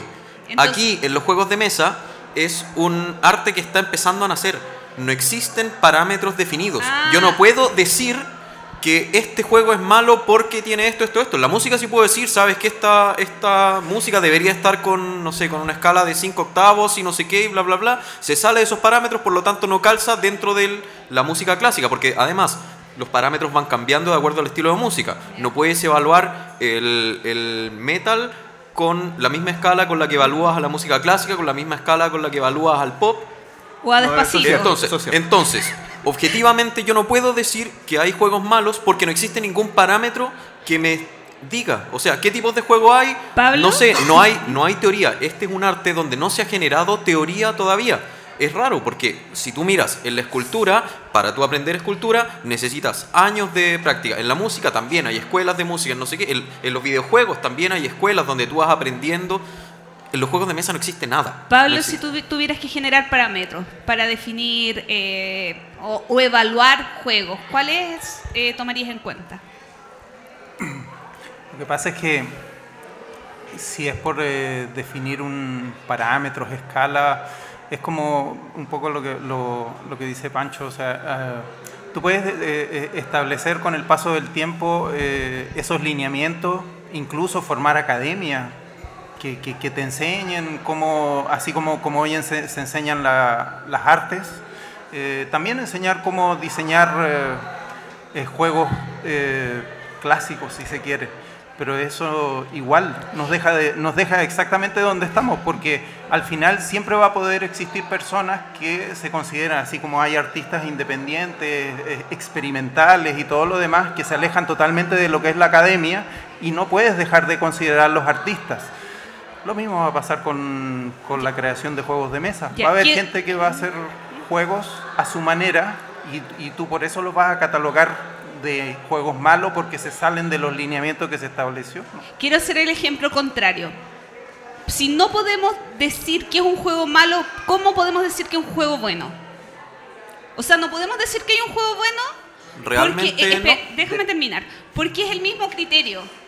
O sea, también tenemos que llegar a, a un a, a conceptos, a definiciones para medir que es un juego bueno. Nunca vamos a llegar a una premiación de juegos si no definimos conceptos. Y esos mismos conceptos que nosotros definimos para catalogar un juego como bueno son lo contrario para definir que es un juego malo. Entonces, eh, no le ve, o sea, si no existen los juegos malos, tampoco existen los juegos buenos. No, bajo tu punto de vista. Sí, muy bien dicho y estoy de acuerdo. Estoy de acuerdo porque hoy en día, hoy, hoy en día no evaluamos, no evalua- o sea, la, única evaluación es subjetiva. No es, nosotros no decimos este juego es bueno, es, es me gusta, no me gusta, me gusta más, me gusta menos. No podemos decir este juego es técnicamente mejor que este otro. ¿Cuál es mejor, Puerto Rico o Agrícola, técnicamente? ¿Puedes definirlo? ¿Puedes decir cuál Si te gusta más? me- si es que me dedico a fijar criterios. y Pero es que estos criterios no están fijados eh, en la industria, no Si existen. es que yo me dedico a fijar criterios, algo tiene que existir, algo se tiene que generar. O sea, No hay, eh, lo único que hay son un eh, par de eh, libros de desarrollo de juegos ya, de mesa que están basados en videojuegos. Que tú mismo y fuiste el que eh, entrevistó a la persona. El Spiel des Jahres tiene ciertos criterios, los jueces tienen ciertos criterios para que la evaluación sea bajo su punto de vista, pero siguiendo parámetros. Porque eso puede definir en Alemania cuál es el mejor juego porque hay criterios. Ellos elaboraron criterios. Si nosotros queremos elaborar criterios y hacer- queremos hacer un premio, es otro tema. Si ellos deciden cuál es el mejor juego, podrían igual aplicar ese mismo test eh, o lo que sea para ver cuál de los mil o dos mil juegos que le llegaron es el más malo. Ya. Muy Justo, justo hablando del Spiel des Jahres, ellos mismos dicen, el juego que nosotros premiamos no es el mejor juego del año, es el juego del año. Es un juego que tienes que probar, que de acuerdo a nuestro criterio, es un juego que a lo mejor te gusta más, te gusta menos, pero pruébalo porque en base a, nuestro, en, en base a nuestra visión, es un juego que deberías probar porque está armado con todo lo que nosotros consideramos que debiera tener, pero no es por ningún lado el mejor juego. Y por eso el juego no se, el premio no se llama el mejor juego, se llama Sí, el juego del año. Y ellos, ellos, lo, ellos lo dicen así claramente. Pancho, Pero tiene me vas a decir que ningún año te podría sorprender que, que algún... eh, ¿Qué sigue? Eso no somos nosotros, ojo. esto no se va a escuchar en... ¿No? Ya. Van a que dar la obra de teatro. ¿no? ¿alguien quiere ir a ver Bambi? Se me fue la idea. Pero Eh, no, Pancho, te voy a decir, eh, lo que te voy a decir es, me vas a decir que a ti no te, nunca te va a sorprender ver a cualquier juego en una terna de, de juego del año de Alemania. Nunca No, vas a sí, decir, oye, no, este sí. juego cómo llegó acá No, si porque es yo, tan malo. porque yo conozco, yo conozco los criterios. Por lo general me sorprende porque son juegos que no me gustan y que yo no considero buenos y que a mí, y que con y que a JP mí no me- y yo adjuntamos a los premios y él no. oh, perdón. Sí, po, por favor, va- vamos ubicándonos. Pero Bueno, bueno, yo creo que estamos con la idea, yo creo que vamos cerrando, pero me gustaría una última impresión de don Pablo Opaso. A ver, eh, pensando en, en- en- en- en establecer eh, lineamientos, parámetros para medir eh, la calidad de los juegos aquí en Chile o en cualquier parte del mundo, eh, definitivamente tienes que hacerlo, ¿ya? Y ojo, no me estoy contradiciendo. Tienes que hacerlo, tienes que definir unos parámetros, tienes que definir un- unos estándares eh, en, base a los cuales tú vas a, me- a medir la calidad de los juegos por la sencilla razón de que si no lo haces, vas, eh, lo que vas a tener es un caos absoluto y tú necesitas ordenar esto. Como industria necesitas tener un- un- unas referencias. Los nuevos autores que van a ir llegando tienen que tener por lo menos un asidero al, eh, al- al cual tomarse para, para decir, oye, lo que yo estoy creando definitivamente eh, cumple un, un poco con las expectativas del mercado, del público. Si en Chile en particular, en Latinoamérica, se empiezan a establecer eh, lineamientos para, para entregar premios, a mí me parece que eso sería positivo, más allá de que esos premios interpreten los gustos de todos los jugadores. Eso no va a ocurrir nunca. O sea, siempre va a haber jugadores, aficionados, que van a estar en desacuerdo, van a decir, pero ¿cómo se les ocurre haberle dado ese premio al juego tal o tal? O incluso decir, tengo todos estos otros juegos más en, mi lista y ninguno de estos los, los considera. Eso siempre va a pasar. Pero tienes que hacerlo, tienes que establecer unos, unos, unos parámetros y tienes que crear, pienso yo, ese- esos premios tanto aquí en Chile como en, en- en el resto de Latinoamérica. Hace falta. Perfecto, muchísimas gracias. Pero antes de terminar, estamos por terminar, antes de terminar me quiero salir del libreto, yo quiero un mano alzada. Yo quiero saber cuántos de ustedes creen que existen los juegos malos. Levanten la mano, por favor. objetivamente, no juegos que yo Ah, encuentro malos. da, da. No, pero es que ¿Cuántos de ustedes creen que sí existen los juegos malos? Ahí Uno, falta dos, una mano tres, ahí. cuatro. Uno, dos, tres, cuatro, cinco, D. ¿Y cuántos no? Un, dos. ¿Cuántos no? Porque pueden ser abstenciones. ¿Cuántos no, no existen juegos malos? Tres. Tres Un, personas. dos. Cuatro. Cuatro personas. Y como tres abstenciones. Muy bien, Está muchas gracias Pablo. Muchas gracias por haber estado con nosotros. Despedimos a Pablo, por favor, con un aplauso. Y terminamos entonces la segunda sorpresa, segundo tema de la semana, y nos vamos de nuevo con otra sorpresa que nos tiene preparada Gloria.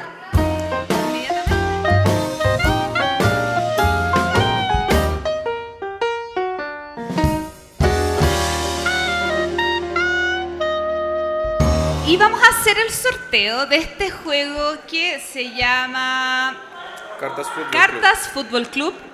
Carta. ¿Carta?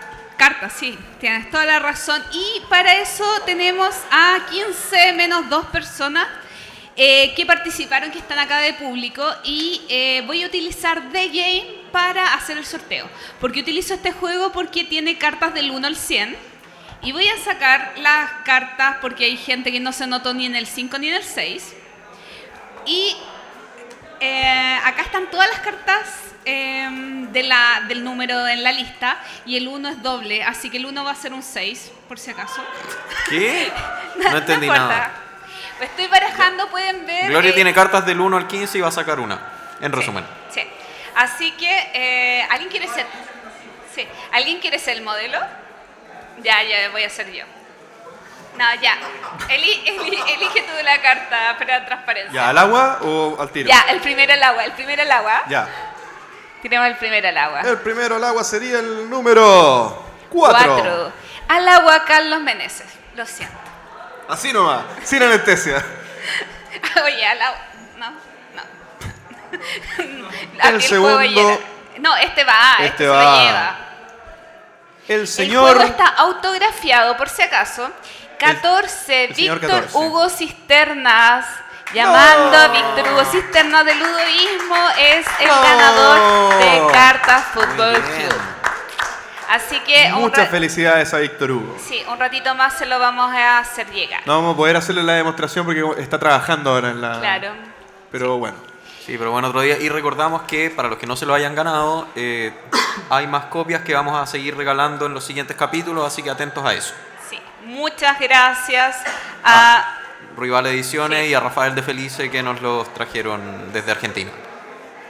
y a Álvaro, que- a Álvaro, que fue el que nos trajo realmente el juego desde Argentina. Y, JP, ¿qué hacemos ahora? Ahora nos vamos a la tercera sección de tema de la semana del recuerdo. Nos vamos al que vimos en el capítulo 12, promoviendo el hobby. En este capítulo nosotros hablamos de cómo hacemos para promover esta actividad que tanto nos gusta.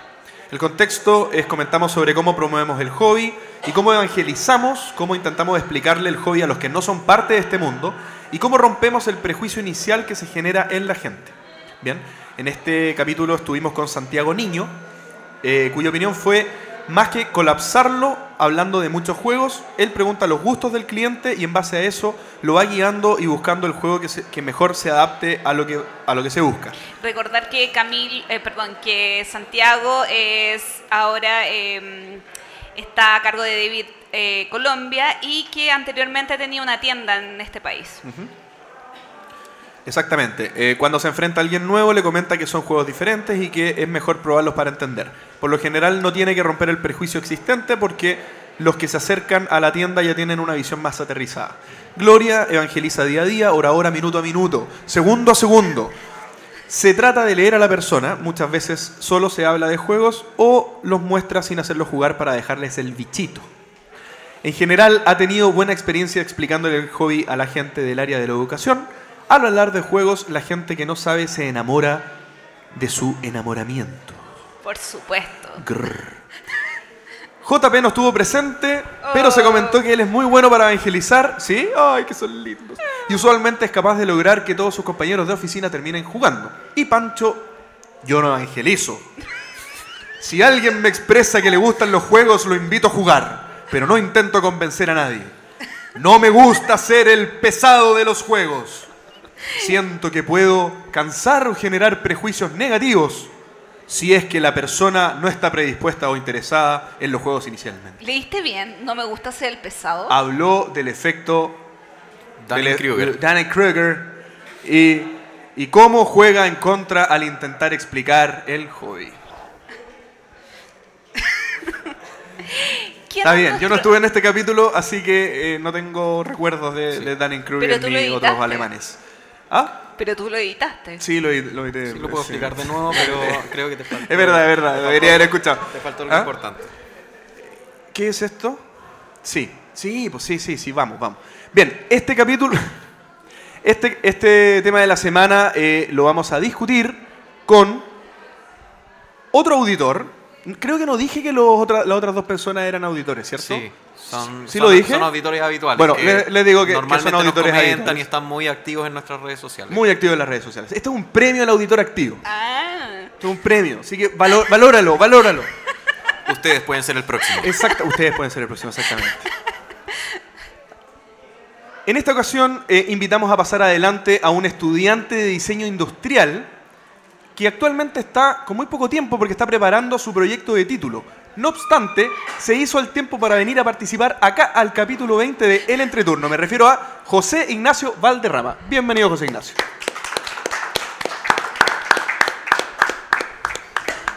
Hola chicos y gracias por la invitación. Ahí, a ahí ver, sí. Gracias por la invitación. Ahí sí. Muchas gracias por Muchas querer participar en nuestro capítulo. Y como es habitual eh, en esta sección, eh, te pedimos entonces cuál es tu impresión de cómo debe promoverse el hobby. Jo- O cómo lo José promueves Ignacio. ¿O qué ¿O cómo lo haces tácticas utilizas? Em, o sea, de partida todo el mundo sabe que yo soy medio ñoño y digo, generalmente, entonces trato como de sacar un poco de ese mundo de, como de fantasía, de ciencia ficción, entonces como que se lo trata de explicarlo de una manera como más como amigable, porque de repente dices como, hola, sí, ¿qué haces tú? No, me dedico con mis amigos a jugar juegos de mesa. Entonces todos quedan como con cara de, ya te juntas a jugar Monopoly. La típica. Sí. Entonces ahí es cuando uno... Yo incluso lo que siempre me ha funcionado es la comparación con los videojuegos. No sé si el- creo que en el capítulo habían explicado eso, ¿no? Sí, un poco. Hablamos de eso. Claro, que al final es como decir que... eh, Claro, yo pongo siempre el ejemplo y digo... Ah, entonces como, ¿tú juegas Monopoly? Eh, no, eso es como lo mismo que tú me digas que hoy día... Ah, tú andas juego videojuegos. Ah, tú juegas el Pong y el Pac-Man. Es como... Buena, buena. ¿Cachai? Entonces al final hay que digo... decir eso. Sí, pues entonces digo, es como que me hay eso, entonces digo, eso fue en los años 70, 80, y digo, ya estamos en el 2017, o sea, ya han pasado más de 30 años con... De hecho, Monopoly es de los 30, así que es peor.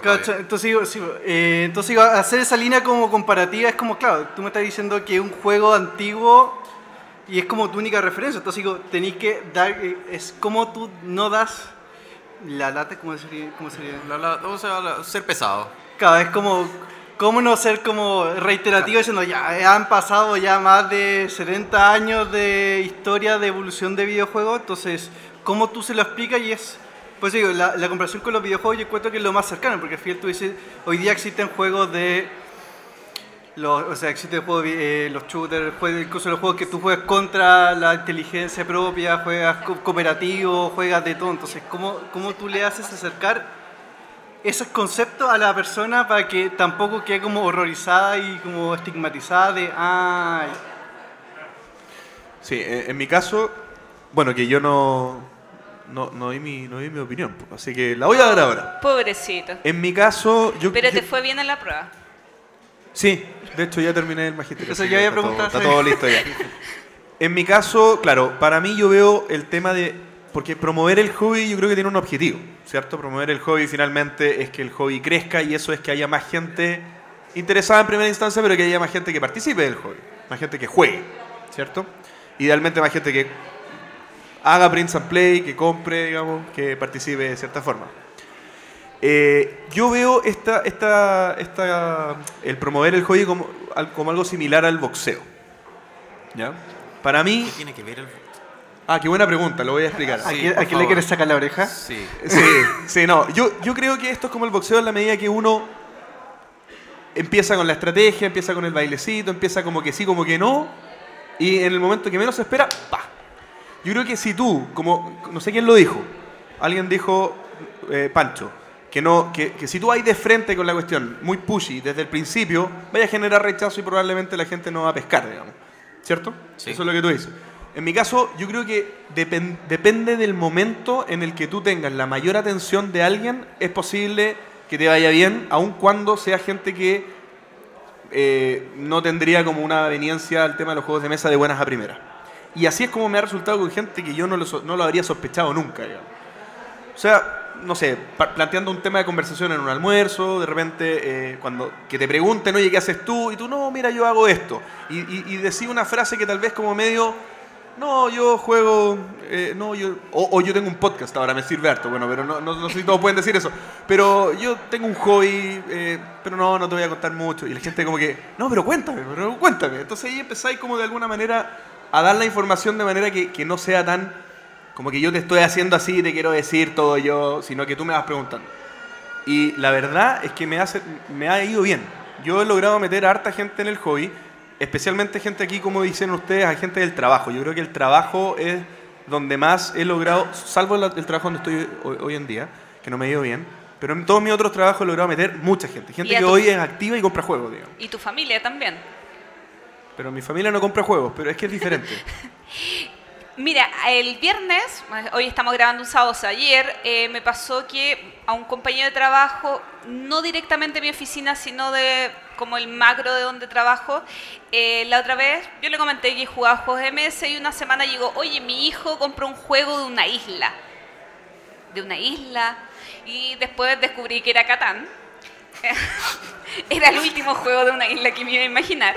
Eh, y ayer le llevé eh, juegos de mesa a la oficina y, y le escribí, y dile, Rodrigo, ven a buscar juegos. Y le pasé un par de juegos para que disfruten este fin de semana largo con su familia.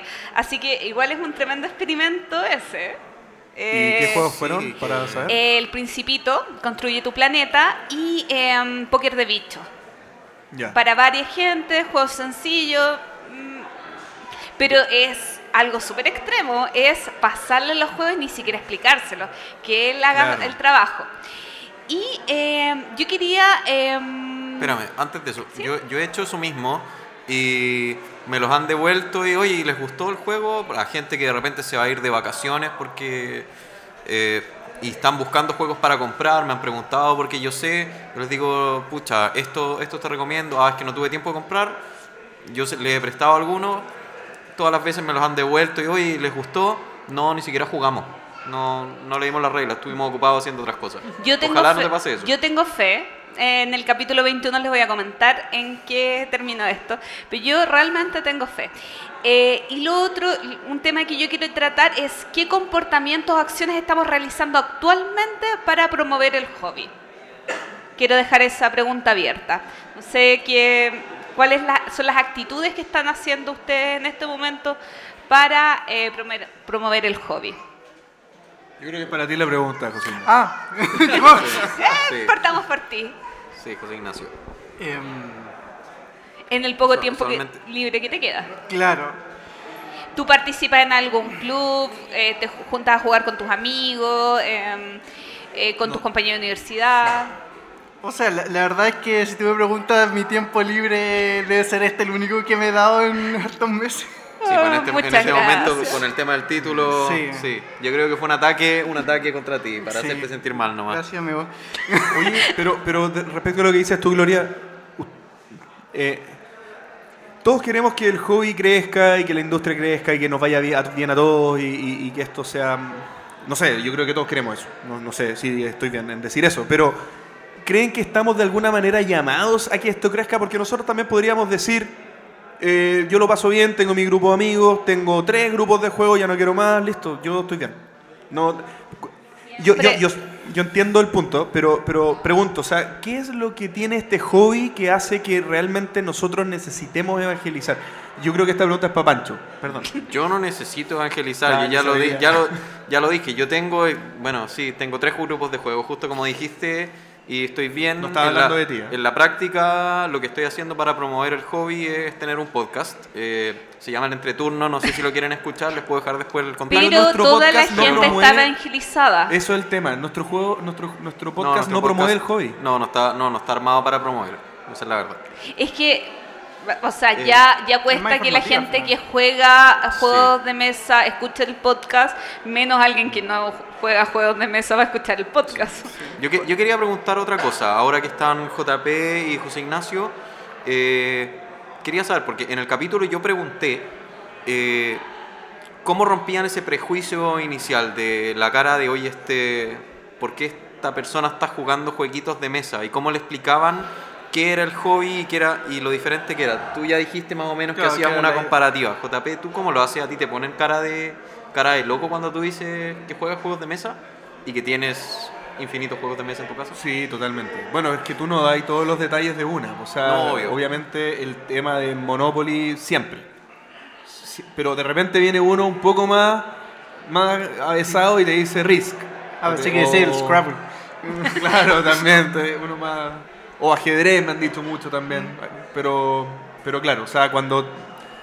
Si hay poco tiempo para conversar, tú cortáis la conversación. Cortáis la conversación. No, no, no vaya a tratar con dos minutos de explicarle a alguien qué, qué es lo que se hace. Yo, yo me corro ahí. Y cuando tienes correr. más tiempo, ¿cómo explicas? ¿O cómo, cómo consigues? Porque uno finalmente, bueno, el efecto este Dunning-Kruger que yo decía, es, eh, dice que en el fondo mientras uno menos sabe de algo, más cree que sabe. Ah, sí.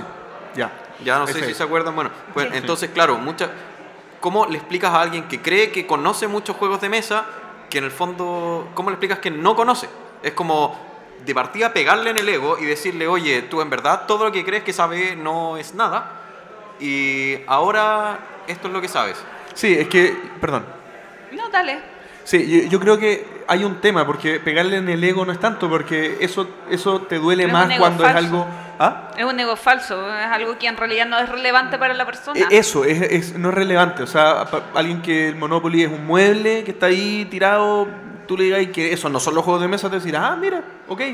Como que no, no, les, no, no, le- no lo daña directamente. Ahora, si es alguien que es un amante del Monopoly, que realmente sueña con el Monopoly. me re- Tiene 15 pero no me refiero a eso, pero me distintas. refiero, me refiero a que cuando uno cree que sabe algo, uno está súper seguro. Entonces que te digan, no, tú en verdad no sabes, y es como, pero si yo sí sé. Pero es que le estás abriendo un juego". mundo. O sea, Pero por que- ejemplo, mostrarle una fotografía. Mira, eh, no sé, si es que alguien me pregunta lo mismo, yo le voy a mostrar una foto de este evento eh, con 10 stands de juegos distintos. No, mira, este es el movimiento de los juegos de mesa acá en Chile. Y Yo no sé le- si y- mostraría eso. ¿Pero por qué no?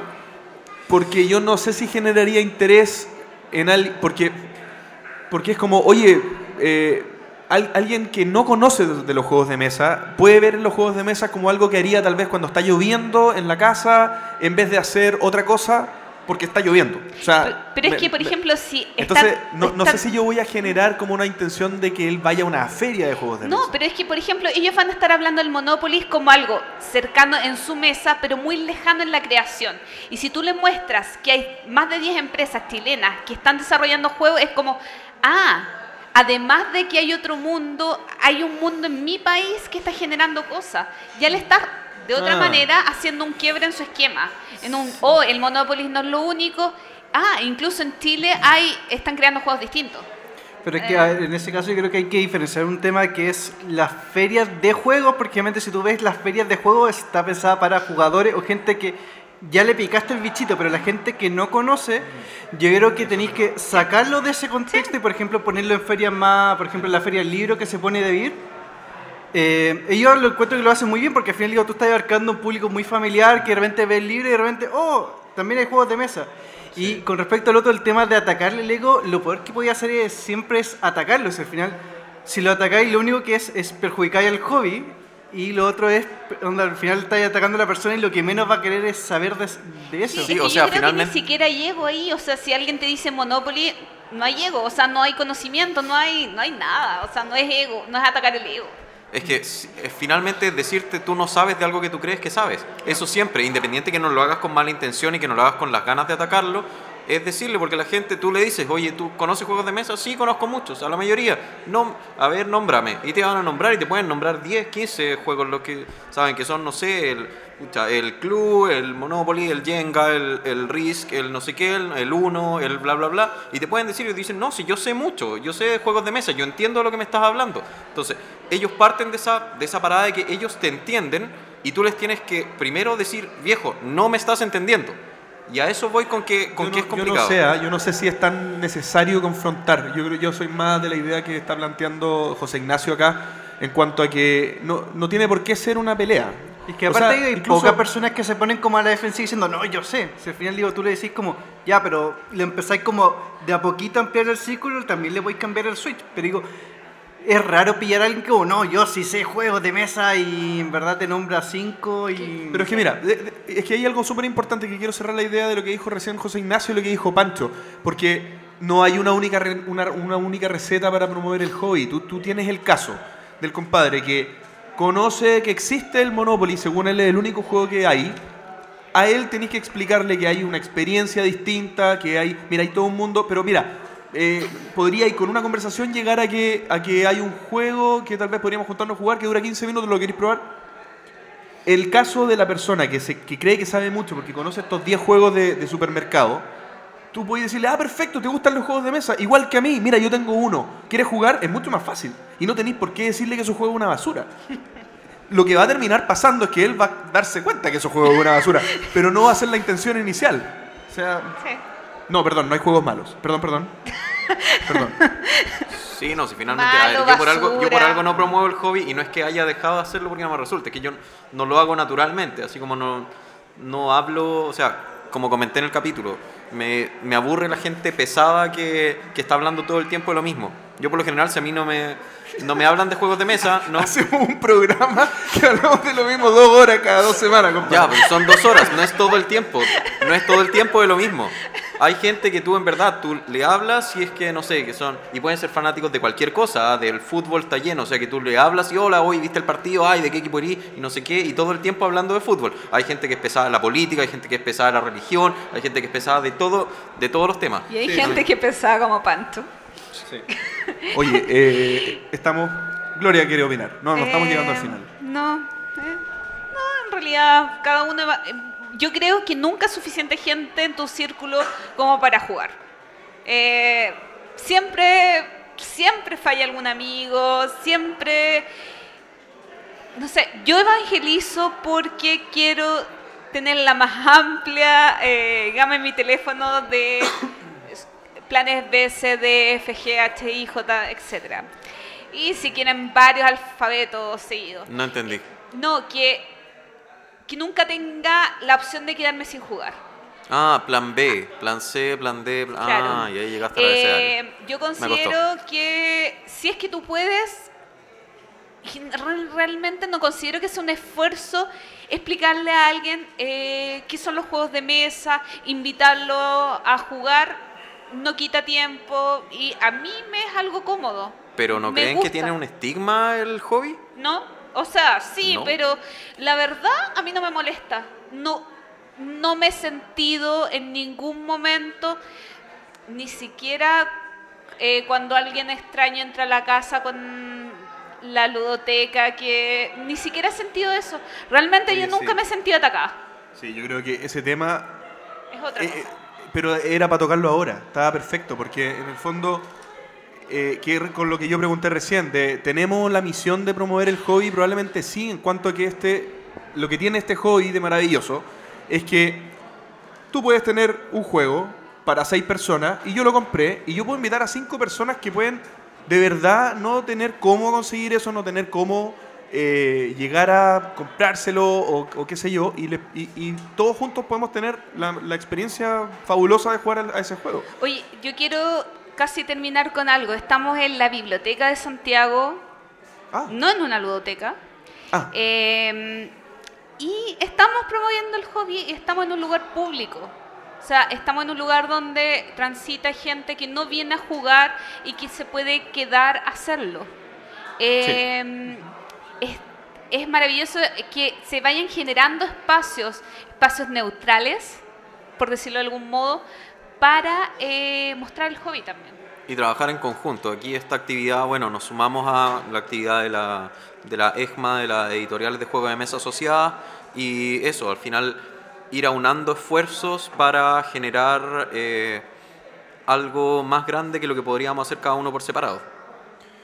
Así es. Y ahora sí, estamos llegando al final de la sección y por favor, José Ignacio, las palabras al cierre de lo que piensas De la vida.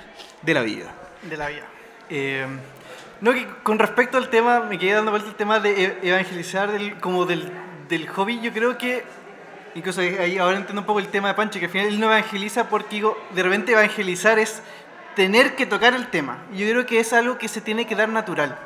Entonces al final es, que digo, claro, tú perfectamente en una conversación puedes tener con amigos diciendo oh, que, que, que te- me gustan los juegos de mesa, que todo, pero al final es siempre tratar de evangelizar sin saber que lo estás haciendo. Entonces yo creo que eso es lo importante, que al final es que la gente que quiere involucrar a sus amigos al hobby es nunca hacerlo de manera directa, siempre es como cómo hacer que, no sé, pues juntar un, no sé, ah, juntémonos, oh, justo se me ocurrió traer este juego y es a partir de esos pequeños actos de cosas que la gente no se da cuenta y ahí es cuando empieza a enganchar, que ese es como el... Que pasa a ser algo natural. Claro, Claro. fondo no estar buscando sacar el tema para... Ah, no. No, tiene que ser, es que para mí tiene que ser algo natural. Es algo de la vida, jugar es algo normal y como es normal, sale tema de conversación normal. Normal. Muy ¿sí? normal. Somos muy normales. Y con esta normalidad terminamos esta tercera sección de temas de la semana. Muchas gracias, José Ignacio Valderrama. Muchas gracias a ustedes, chicos.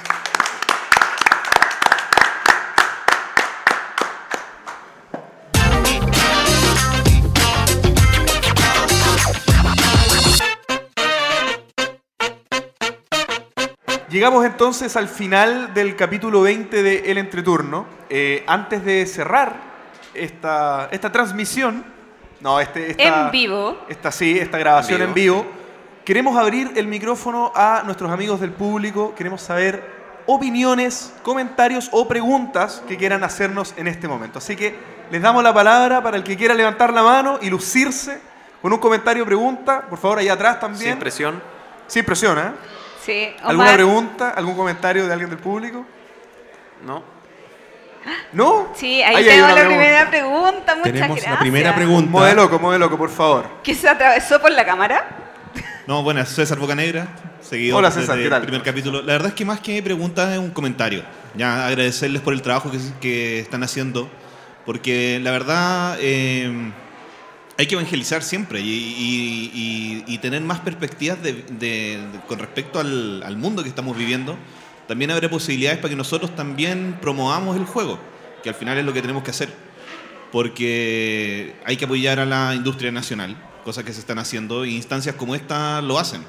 Y sobre todo cuando yo vine hoy día a verlo a ustedes. ¿Cachai? Sí, no, porque es verdad.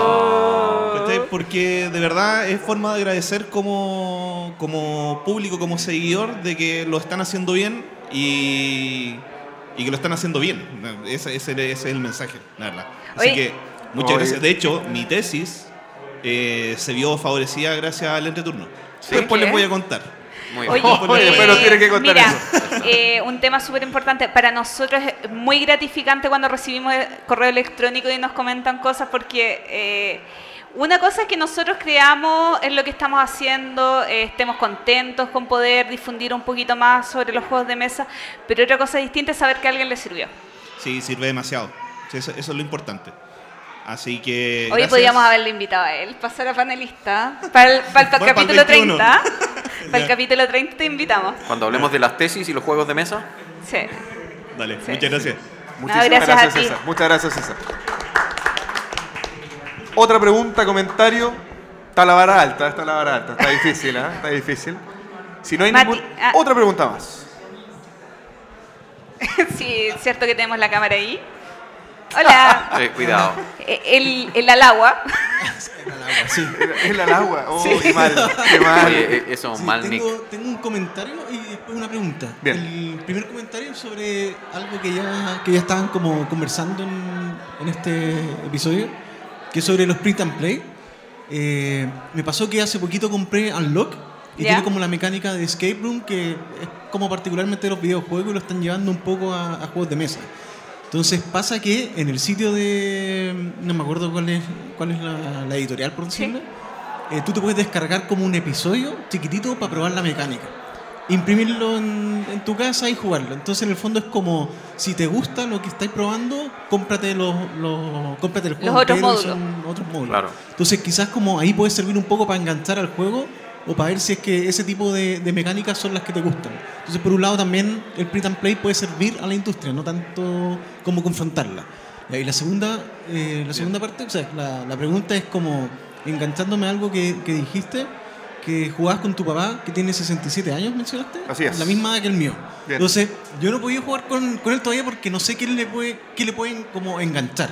Entonces, ¿tú podrías como recomendar o a partir de tu experiencia, qué cosa le puede gustar como una persona más adulta como, como un juego de iniciación? ¿cachai? Sé que, bueno, Catán y Ticket to Ride son juegos como bien tradicionales como momento de iniciar, pero no sé en el caso de, de, de un adulto, ¿cachai? por decirlo como alguien más, más viejito. Sí, bueno, es bien buena la pregunta y yo creo que tengo bastante experiencia eh, con, con adultos por mi papá. Ahora, mi papá tiene tal vez una ventaja frente a otros adultos porque él tiene una carrera lúdica bastante amplia. De hecho, yo soy fanático de los juegos de mesa por él, porque desde chico jugábamos siempre cosas. Entonces, él siempre ha estado expuesto a muchos juegos. Pero hay detalles que, bueno, yo siempre cuando voy a verlo eh, llevo juegos nuevos y juegos distintos que pruebo con él y hay algunos que a él le, acomodan mucho más que a otros. Hay cosas que uno tiene que fijarse, eh, cosas que yo te puedo recomendar, fijarte, por ejemplo, eh, a las personas mayores les falla la vista, ¿ya? Y cuando tú estás luchando con tu cuerpo para poder divertirte con otra persona es realmente frustrante. O sea, si hay letras muy pequeñas, si hay letras del todo, o sea, ojalá privilegiar juegos que no tengan letras, juegos que tengan eh, figuras, juegos que tengan colores, que tengan estrategia. No estoy diciendo que jueguen juegos de niños, pero sí que jueguen juegos que eh, la- el gasto mental tenga que ser por el juego en sí y no para interpretar lo que dice en una carta, no para eh, comprender mecánicas muy complejas, etc. Ese, y ese es el otro tema, que es el tema de las mecánicas. Eh, hay cosas que, esto es el ejemplo que cuando uno juega un juego de consola muy nuevo, yo tengo 33 años, entonces eh, yo me pongo a jugar un juego que se inventó el 2017 y tal vez me cuesta coordinar los dedos. Y, a- y un niño de 8 años va a agarrar y va a jugar, va a matar a todos los monos y va a hacer todo lo que tiene que hacer. Yo creo que hay cosas que son generacionales también. Y en las mecánicas de los juegos de mesa pasan cosas similares. El tema del manejo de combos, por ejemplo, que una carta haga, haga otra cosa, que después necesites como cinco cartas en secuencia para poder hacer una sola cosa, yo creo que eso no es muy recomendable. Porque eh, son mecánicas que tal vez los jugadores de Magic y los jugadores de, de juegos de mesa muy, muy duros, digamos, han desarrollado una habilidad especial para ese tipo de juegos. O sea, en el fondo, juegos de mecánicas más simples y que no haya que leer mucho, no haya que, que esforzarse mucho por interpretar lo que dice en el juego. Ese sería mi consejo. Gracias. Muy bien. Y si no hay más preguntas, ¿alguien tiene otra pregunta? Matías. Ya. Eh, la pregunta que tengo es sobre los juegos de mesa chilenos. Ustedes han tenido experiencia, me imagino, jugando algunos juegos de mesa chilenos. Me gustaría saber cuáles ustedes recomendarían. Las recomendaciones de juegos chilenos actuales o bien, si tienen algún tipo de, de opinión encontrada, hacer énfasis en eso también de yo mejoraría esto, este juego. Es que yo creo que depende de quién se lo recomendaría. Porque hay juegos que funcionan muy bien con algunas personas y, y quien... Vamos al tema anterior, no es que el juego sea malo, pero funciona mal con otras. Entonces, hay varios juegos que a mí me gustan mucho, pero depende con quién. Eh, no sé, por ejemplo, eh, si mi papá fuera más joven, mi papá está en los 81 y no me pesca con jugar juego de mesa, pero somos re buenos para la brisca. Y si yo, o sea, si él me tomara atención y nos pusiéramos a jugar un careta, yo estoy segura que 20 años antes mi papá hubiera alucinado con careta. Pero claro, depende de la persona qué juego y cómo le, le- cómo, em, le funciona. A mí un juego que me, me encantaba, eh, pero no tiene nada que ver casi con, con esta, es el Holy, eh, Holy Mate, Holy Math. eh, Holy Math, el de matemática, que es como un, yo lo veía como un Rubik's y es tan sencillo en, la cantidad de números que en realidad a mí me, me gustan las matemáticas, yo lo disfruto. Creo que es de los juegos que más he disfrutado, siendo que no es na- nada que ver eh, co- con, lo que uno se podría imaginar como con un juego de mesa moderno. Eh, está con los tesoros del rey pirata o unos amigos alucinando mucho más que yo. O sea, yo creo que ahí, eh, yo lo decía con el tema de eh, cómo promover el hobby, es que depende a quién, qué juego. Entonces depende de quién estuviera frente mío, qué juego yo le podría recomendar. O sea que no hay juegos malos. Pero recomienda uno, pues, si te estás preguntando Pero- por el, el que más recomendarías. Pero es que depende para quién. O sea, es como... busca ejemplo. es que es... Busca un regalo cuando tú buscas un regalo, piensas en a quién se lo vas a regalar. Y ahí tú decides dentro de, de- de la cartera que tienes. ¿Y tú, Pancho? No sé. Eh, quizás no A mí, elegir uno, yo creo que. mm, es complicado porque no he hay varios que no he jugado. De hecho, ahora en el evento viene en parte a eso, pero. O sea, a mí por un tema de. Bueno, llegó a la no, no hacer el podcast porque no me interesa eso. Estamos Eh, esperando que termine esto ir a sí, jugar. está- estoy apurando el tema. Eh, pero yo creo que las redes del Reich me, me llevó una gran sorpresa porque es un juego que tú lo ves y tú dices, o sea, en términos de producción, esto, esto es una producción internacional. O sea, lamentablemente lo he jugado como solo una o dos veces, entonces no, no te podría dar una opinión tan, tan certera porque además fue siempre con mucha gente en un evento donde había mucho ruido, entonces no estuve 100% pendiente.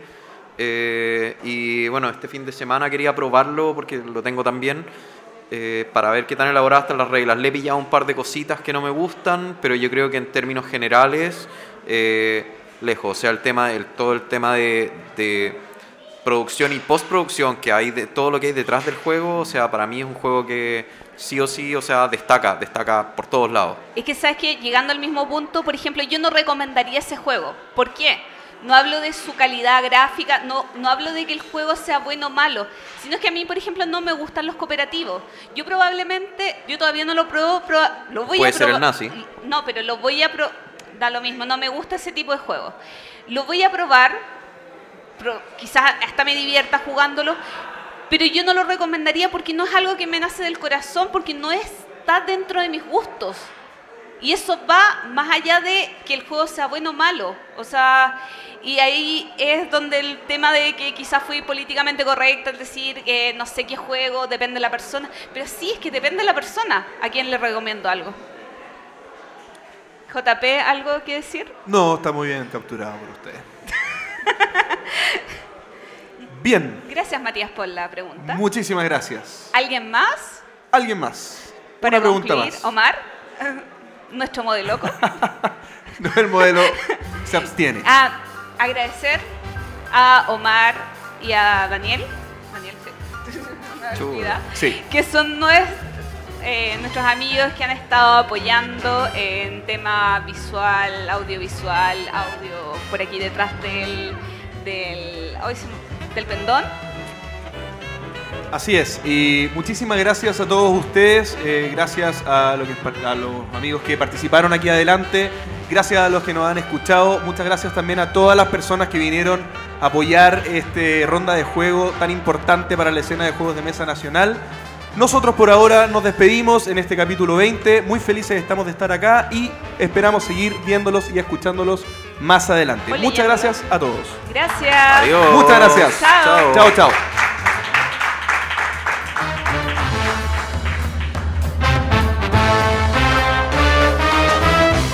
Gracias por escuchar el entreturno. Queremos agradecer a quienes participaron del evento y sobre todo a quienes formaron parte de nuestra audiencia en vivo. Además, agradecer a todos y cada uno de ustedes por escucharnos y apoyarnos en estos 20 capítulos. Estén atentos a las novedades que habrán para los próximos capítulos.